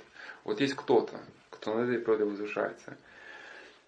И, и вот создание вот этого кого-то, ну, как можно сказать, из статьи, это было дело Святого Духа. То есть день Пятидесятницы, Святой Дух, садя на апостолов, дал им какие-то дарования, да? Одному такое дарование, другому такое дарование. Ну, сейчас не будем подробно останавливаться. И вот это дело Святого Духа, это формирование вот, вот чего-то действительно уникального, присущего только вот этому человеку.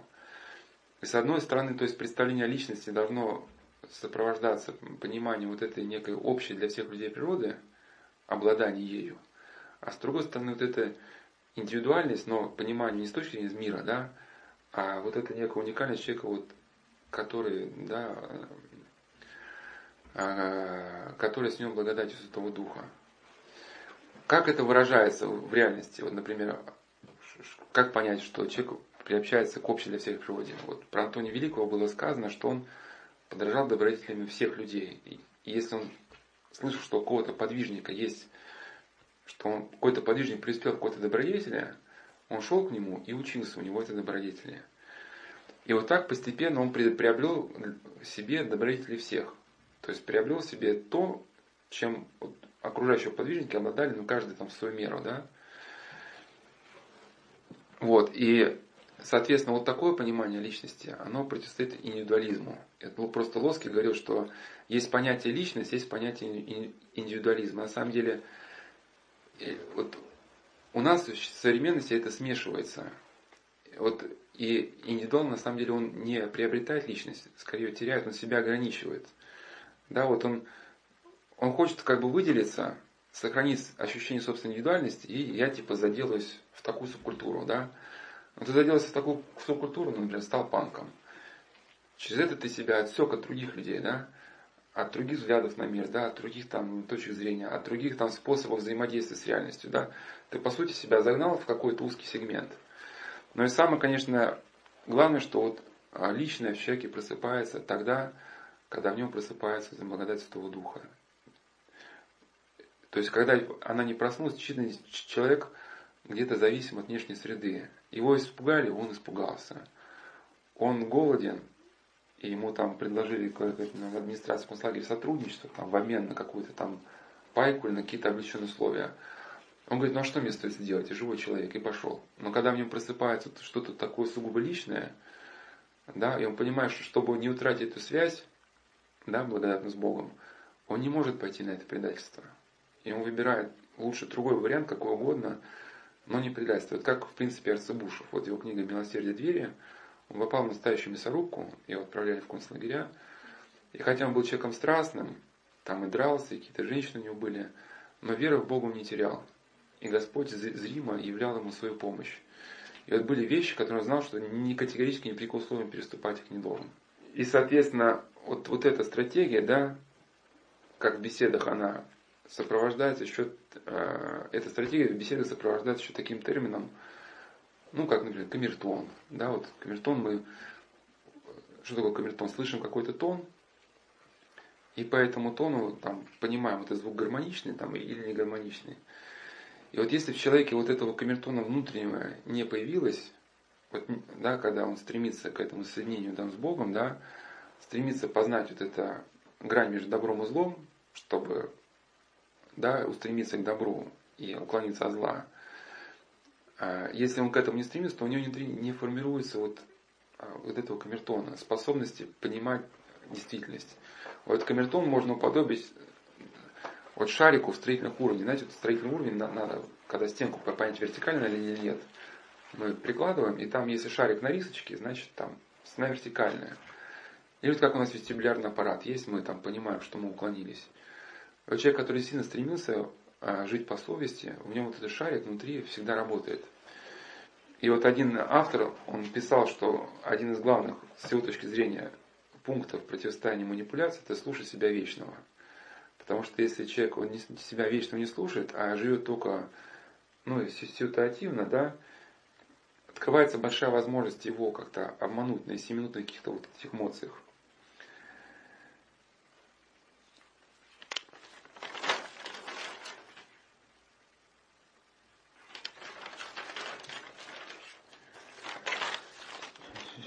Почти закончили. И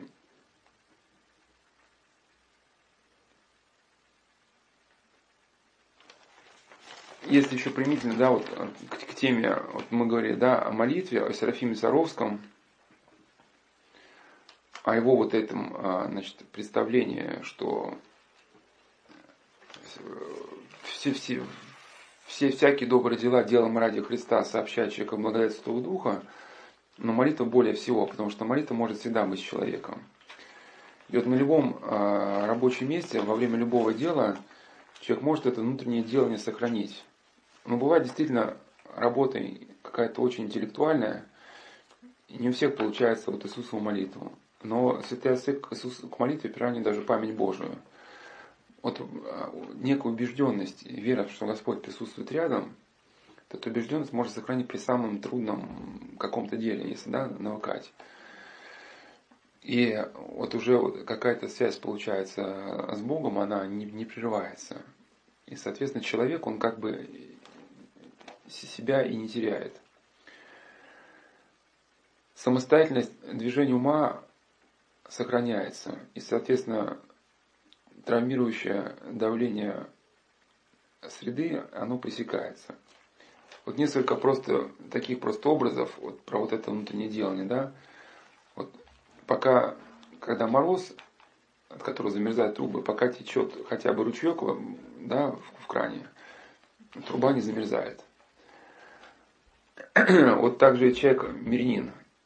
вот, не всегда он может, конечно, там молиться, но если хотя бы, хотя бы там по воскресеньям ходит в храм, ну хотя бы что-то он читает, хоть как-то, да, ведь то вот этот ручеек у него сохраняется. Просто мы на самом деле часто говорим, что мы не можем, то что мы своего, на самом деле, если человек совесть не испытывает, он не знает своего дня, как он проходит. А ведь масса есть возможности в транспорте, в лифте, там регистрация э, в аэропорту. Почему человек тупо должен стоять в очереди 40 минут, да? Почему это время не взять, не достать электронную книжку, не почитать там что-нибудь из псалтирия? То есть пользоваться всеми возможностями. Или вот, например, жернова, которые вот мельничные жернова, они крутятся в одну сторону, уже раскрутились, есть какая-то инерция. И можно сказать условно, да, вот если жернова крутится вот в положительном направлении, то все, что в эти жернова засыпается, оно превращается в хорошую муку. Даже когда в жернова засыпают какие-то негативные впечатления, все равно человек из них выносит что-то что позитивное, да.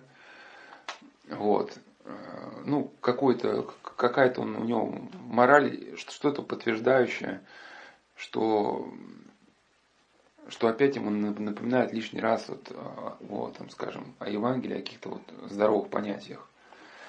А если и пока жена крутится, их вот невозможно подойти и резко крутануть в другую сторону. Нужно вначале человек вернуть в состояние апатии, уныния и шока, чтобы он добровольно эти жернова остановил, и тогда их уже можно начать влево вращать. И вот когда они начинают вращаться влево, даже если в человека засыпает хорошую, качественную пшеницу, это все превращается в гнилую труху. Ну вот видели, да, человек в состоянии уныния. Говорит, там, ну там, ну сходи, там, ну сделай, ну давай там, да что там, да что мне это даст, там, да ну, э, ничего не сделаешь. Или вот э, вентиляторы, да, которые на форчике стоят, пока крутится, вот, э, синичка, она там в комнатку, она не залетит. Синички не любят, э, они могут в комнатку залететь, такие социальные, они птички могут поклевать что-то там. Вот, ну и скажу вкратце, почему, на, на чем это закончились беседы. Разбирали мы, конечно, гораздо больше из того, что сейчас озвучили. И последние беседы уже как были на тему изоляции. То есть, когда уже стали разбирать тему внутренней жизни, стали разбирать ее в крайних вариантах, уже когда человека не то, что он в условиях мегаполиса, а в условиях полной изоляции, отсутствие вот внешней информации вот в этой камере одиночки. На самом деле, может быть, не надо смущаться, что такими крайностями, на самом деле, здесь крайности сходятся. Человек даже в мегаполисе, он также, в принципе, в этой одиночке находится. Он также, многие люди, они живут на своей личной площадке, в своей квартире, не зная, кто живет рядом. И, с одной стороны, человек, живущий в мегаполисе, хотя у него, казалось бы, огромный массив информации, но это может тоже может быть приравнено к отсутствию информации. Потому что обилие информации и отсутствие каких-то ориентиров, которые могли бы человеку позволить сделать осознанный выбор, приводит к тому, что он информацию выбирает либо хаотично, либо не знает, как к ней отнестись. Да, вот как один теоретик продуктивизма говорил, если у вас на столе несколько сот ценных документов лежит, но если не систематизировано, это в принципе бесполезная груда материала, в котором вы не сможете ориентироваться. По сути, у вас нет как бы ничего. И вот как человеку в состоянии э, изоляции вот, сохранить свою личность, потому что ведь известны факты, что монахи, жившие да, в своих кельях, они как-то могли радоваться жизни, как-то они побеждали уныние. А люди, которые даже когда на месте этих монастырей создали тюрьмы, помещенные, ну, Сухановская тюрьма была на месте монастыря, помещали в эти же камеры, они сходили с ума. У них начинались устрашающие галлюцинации, кто-то кончался с собой, да. И вот с чем это связано, и э, некоторые моменты были еще связаны вот, э, с восприятием реальности, что очень ну, для нас важно вот, в том, и в том контексте, о котором сейчас говорил, да, что если у человека появляется какая-то положительная вот эта доминанта вследствие его внутренней жизни, он реальность воспринимает совершенно с другой стороны. Не с той стороны, которую ему навязывают, вот эту трактовку, да. Если у него, опять же, есть система ориентиров, и внутреннее состояние, сквозь призму, которым он смотрит на окружающий мир, он видит с каких-то других неожиданных для сказать, внешней среды углов зрения. И он выходит из этого состояния манипуляции. Как дальнейшая будет тема развиваться? Вкратце просто скажу, что вот эти беседы этого э, сказать, сезона, ну, как предполагается, только, это только был первый раздел на эту тему офиса мегаполиса и конституционного лагеря. Условно этих разделов можно три уподобить. Да, как уже было сказано, что первый раздел это что внешняя среда, она не прямо агрессивна, но очень сильно давит.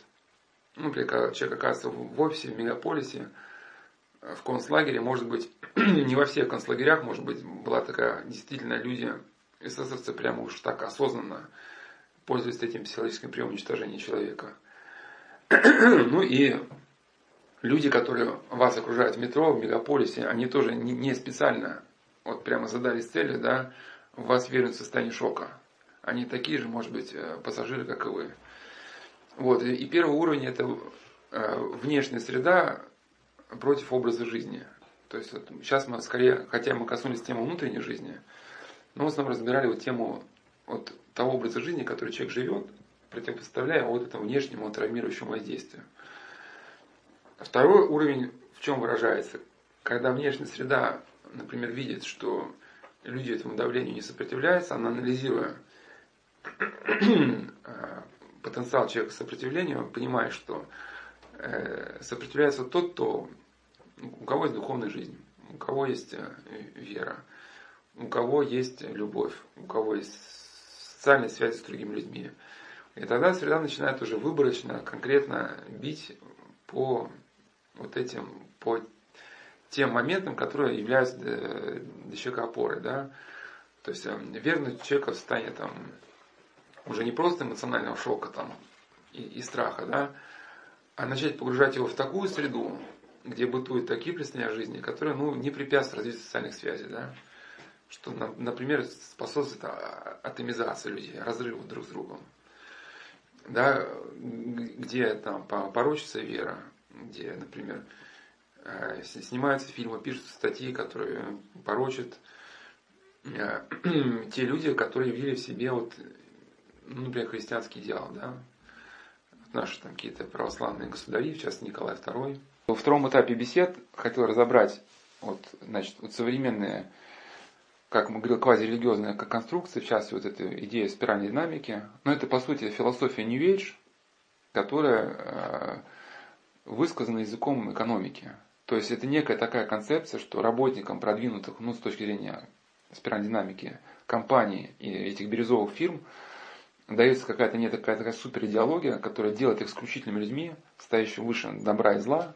Ну, кстати, вот и есть постмодерн, -то. истины нету, и да, есть то, что как бы тебе может быть выгодно на данный момент. А религия это, соответственно, это какой-то синий период, совершенно там неважный и ненужный. И сейчас бирюзовые отделения, они значит, развиваются, но люди, которые в этих бирюзовых отделениях работают, ну, не понимают, что их просто ловят ну, типичными сектантскими методами. Это воспитание гордыни в человеке. То есть, чем больше человеку удастся развить гордыню, тем меньше аргументов ему нужно, чтобы проглотить какую-то концепцию секты. Чем больше ты его убеждаешь, что он уникальный, ну, тем более примитивную идею он готов проглотить.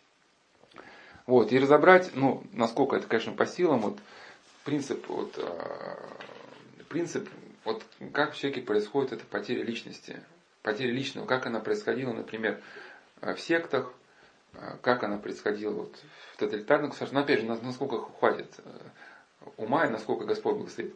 И разобрать тему выживания. Разобрать, что, что такое выживание, как на него смотрели люди, но для нас тема выживания – Хотя, почему важна? Потому что многие люди, опять же, некий миссионерский такой ход, люди говорят, что чтобы выжить, нужно быть волком. На самом деле, если изучать историю тех людей, кто выжил, все-таки они воочию свидетельствуют о справедливости слов Священного Писания. Пускай свой хлеб по воде, и во время голода он вернется к тебе. То есть реальность повернется к вам той стороной, к которой вы повернулись к ней. Да? И сейчас просто уже за нехваткой не буду приводить примеры. То есть закон любви и милосердия – это первый принцип выживания – ну, сейчас скажу только три. А, второй принцип. связано с тем, что мы говорили, да, вот это развитие мировоззрения, если у человека есть любовь, его понятия как-то расширяются, разветвляются, он способен оценить эту реальность с разных углов. И, соответственно, эту реальность он не воспринимает с точки зрения какого-то стереотипа. То есть, почему мы не видим выход из проблемы? Потому что мы эту проблему воспринимаем как ну, нек, некий монолит. Ну, с точки зрения какой-то идеологии. Вот, например, да, вот есть идеология зла, вот, например, да, там, или эсэсовцы, или работники там НКВД, и вот, а человек считает себя несчастной жертвой, которая пала, а, значит, в результате действия этого сильного зла. Но на самом деле все дело обстоит далеко не так, ведь этот человек, он же имеет дело только с конкретными какими-то людьми, там 5, 6, там 10, 30, 40, каждый из которых есть свой характер, да, свои там э, интересы. И вот когда ситуация перестает восприниматься с точки зрения какого-то стереотипа, воспринимается вживую, непосредственно взаимодействие с людьми, с событиями, то тогда возможно найти какой-то путь. Мы про этот путь уже вот в, этом, в этих уже беседах говорили, да, путь в мегаполисе, что Господь может проложить человеку путь своим промыслом. Вот. И третий пункт, это да, это уже мы отчасти озвучили, да, значит, это способность чувствовать ситуацию. То есть тот человек, который как бы предает свою совесть, его совесть, она обжигается, и у него внутри уже не, не чуткий какой-то, да, не что-то чуткое, живое, какой-то камертон, а просто обожженный какой-то чурбачок, да, который не, не способен вот на что-то реагировать. Такой человек разобраться в текущей ситуации уже не сможет. И поэтому вот сохранить себя, свою совесть где-то потерять, может быть, да, но сохранить самое главное. То есть человек сохраняет самое главное, потом он сориентируется. Если чуткое сердце сохраняется, человек найдет выход из ситуации. Ну и для нас, конечно, если мы помним, что человек это существо, живущее вечности, да, и для нас земная жизнь только вопрос самоопределения. И для нас поэтому вопрос самовыживания, он неразрывно связан с словами Христа, да, что какая польза человека, если придет весь мир, а душу, душе своей придет, или что даст человек за выкуп за душу свою. Соответственно, никакой пользы человеку не будет, если он совершил предательство здесь, но погубил себя вечности. И даже с точки зрения этой жизни, если человек переступил через какую-то черту, и это хорошо знали, он теряет, теряет, ну, самоуважение в хорошем смысле этого слова. У него опускаются руки, да, он уже как бы трудно ему сопротивляться вот это травмирующему эффекту среды. И третий раздел, да, это когда среда у вас, значит, ну не вас, там подрастерла, коленочки, копчики, и сверху еще вот так всей гурьбой еще и навалилось. И вот хотелось бы разобрать, э, вот, каким образом люди предполагают защититься от этого травмирующего воздействия. И каким образом вот в истории эти, эти моменты, э, что люди говорили, которые действительно прошли эту жизнь критическую, этот период не сломавшись. Ну, сейчас много говорят о границах, чтобы сохранить что-то внутреннюю свою самостоятельность, нужно выставлять границы какие-то, да ну, если вам звонят там после 10, вы знаете, я там в 10 ложусь спать, вы мне не звоните. Ну, и просто я хотел привести примеры, где вот эти ситуации, где границы, когда человек пытается высадить, они безжалостно растаптываются, да, ситуации. Это здесь должна быть стратегия совершенно другая. И вот если вникнуть в историю людей, которые выжили, да, это, это опять же то, что можно сказать, вот это некая доминант души, это, это некая когда в человеке некая вот неразрывная совокупность, основанная на вере, собственно, на переживании благодати, основанная на понимании, где вот эта разница между а, добром и злом. А, и вот это вот это все вместе, когда человек вот в этом каком-то сцеплении целостности живет, вот тогда он получает некую возможность да, сопротивляться вот этому уже тотальному воздействию среды.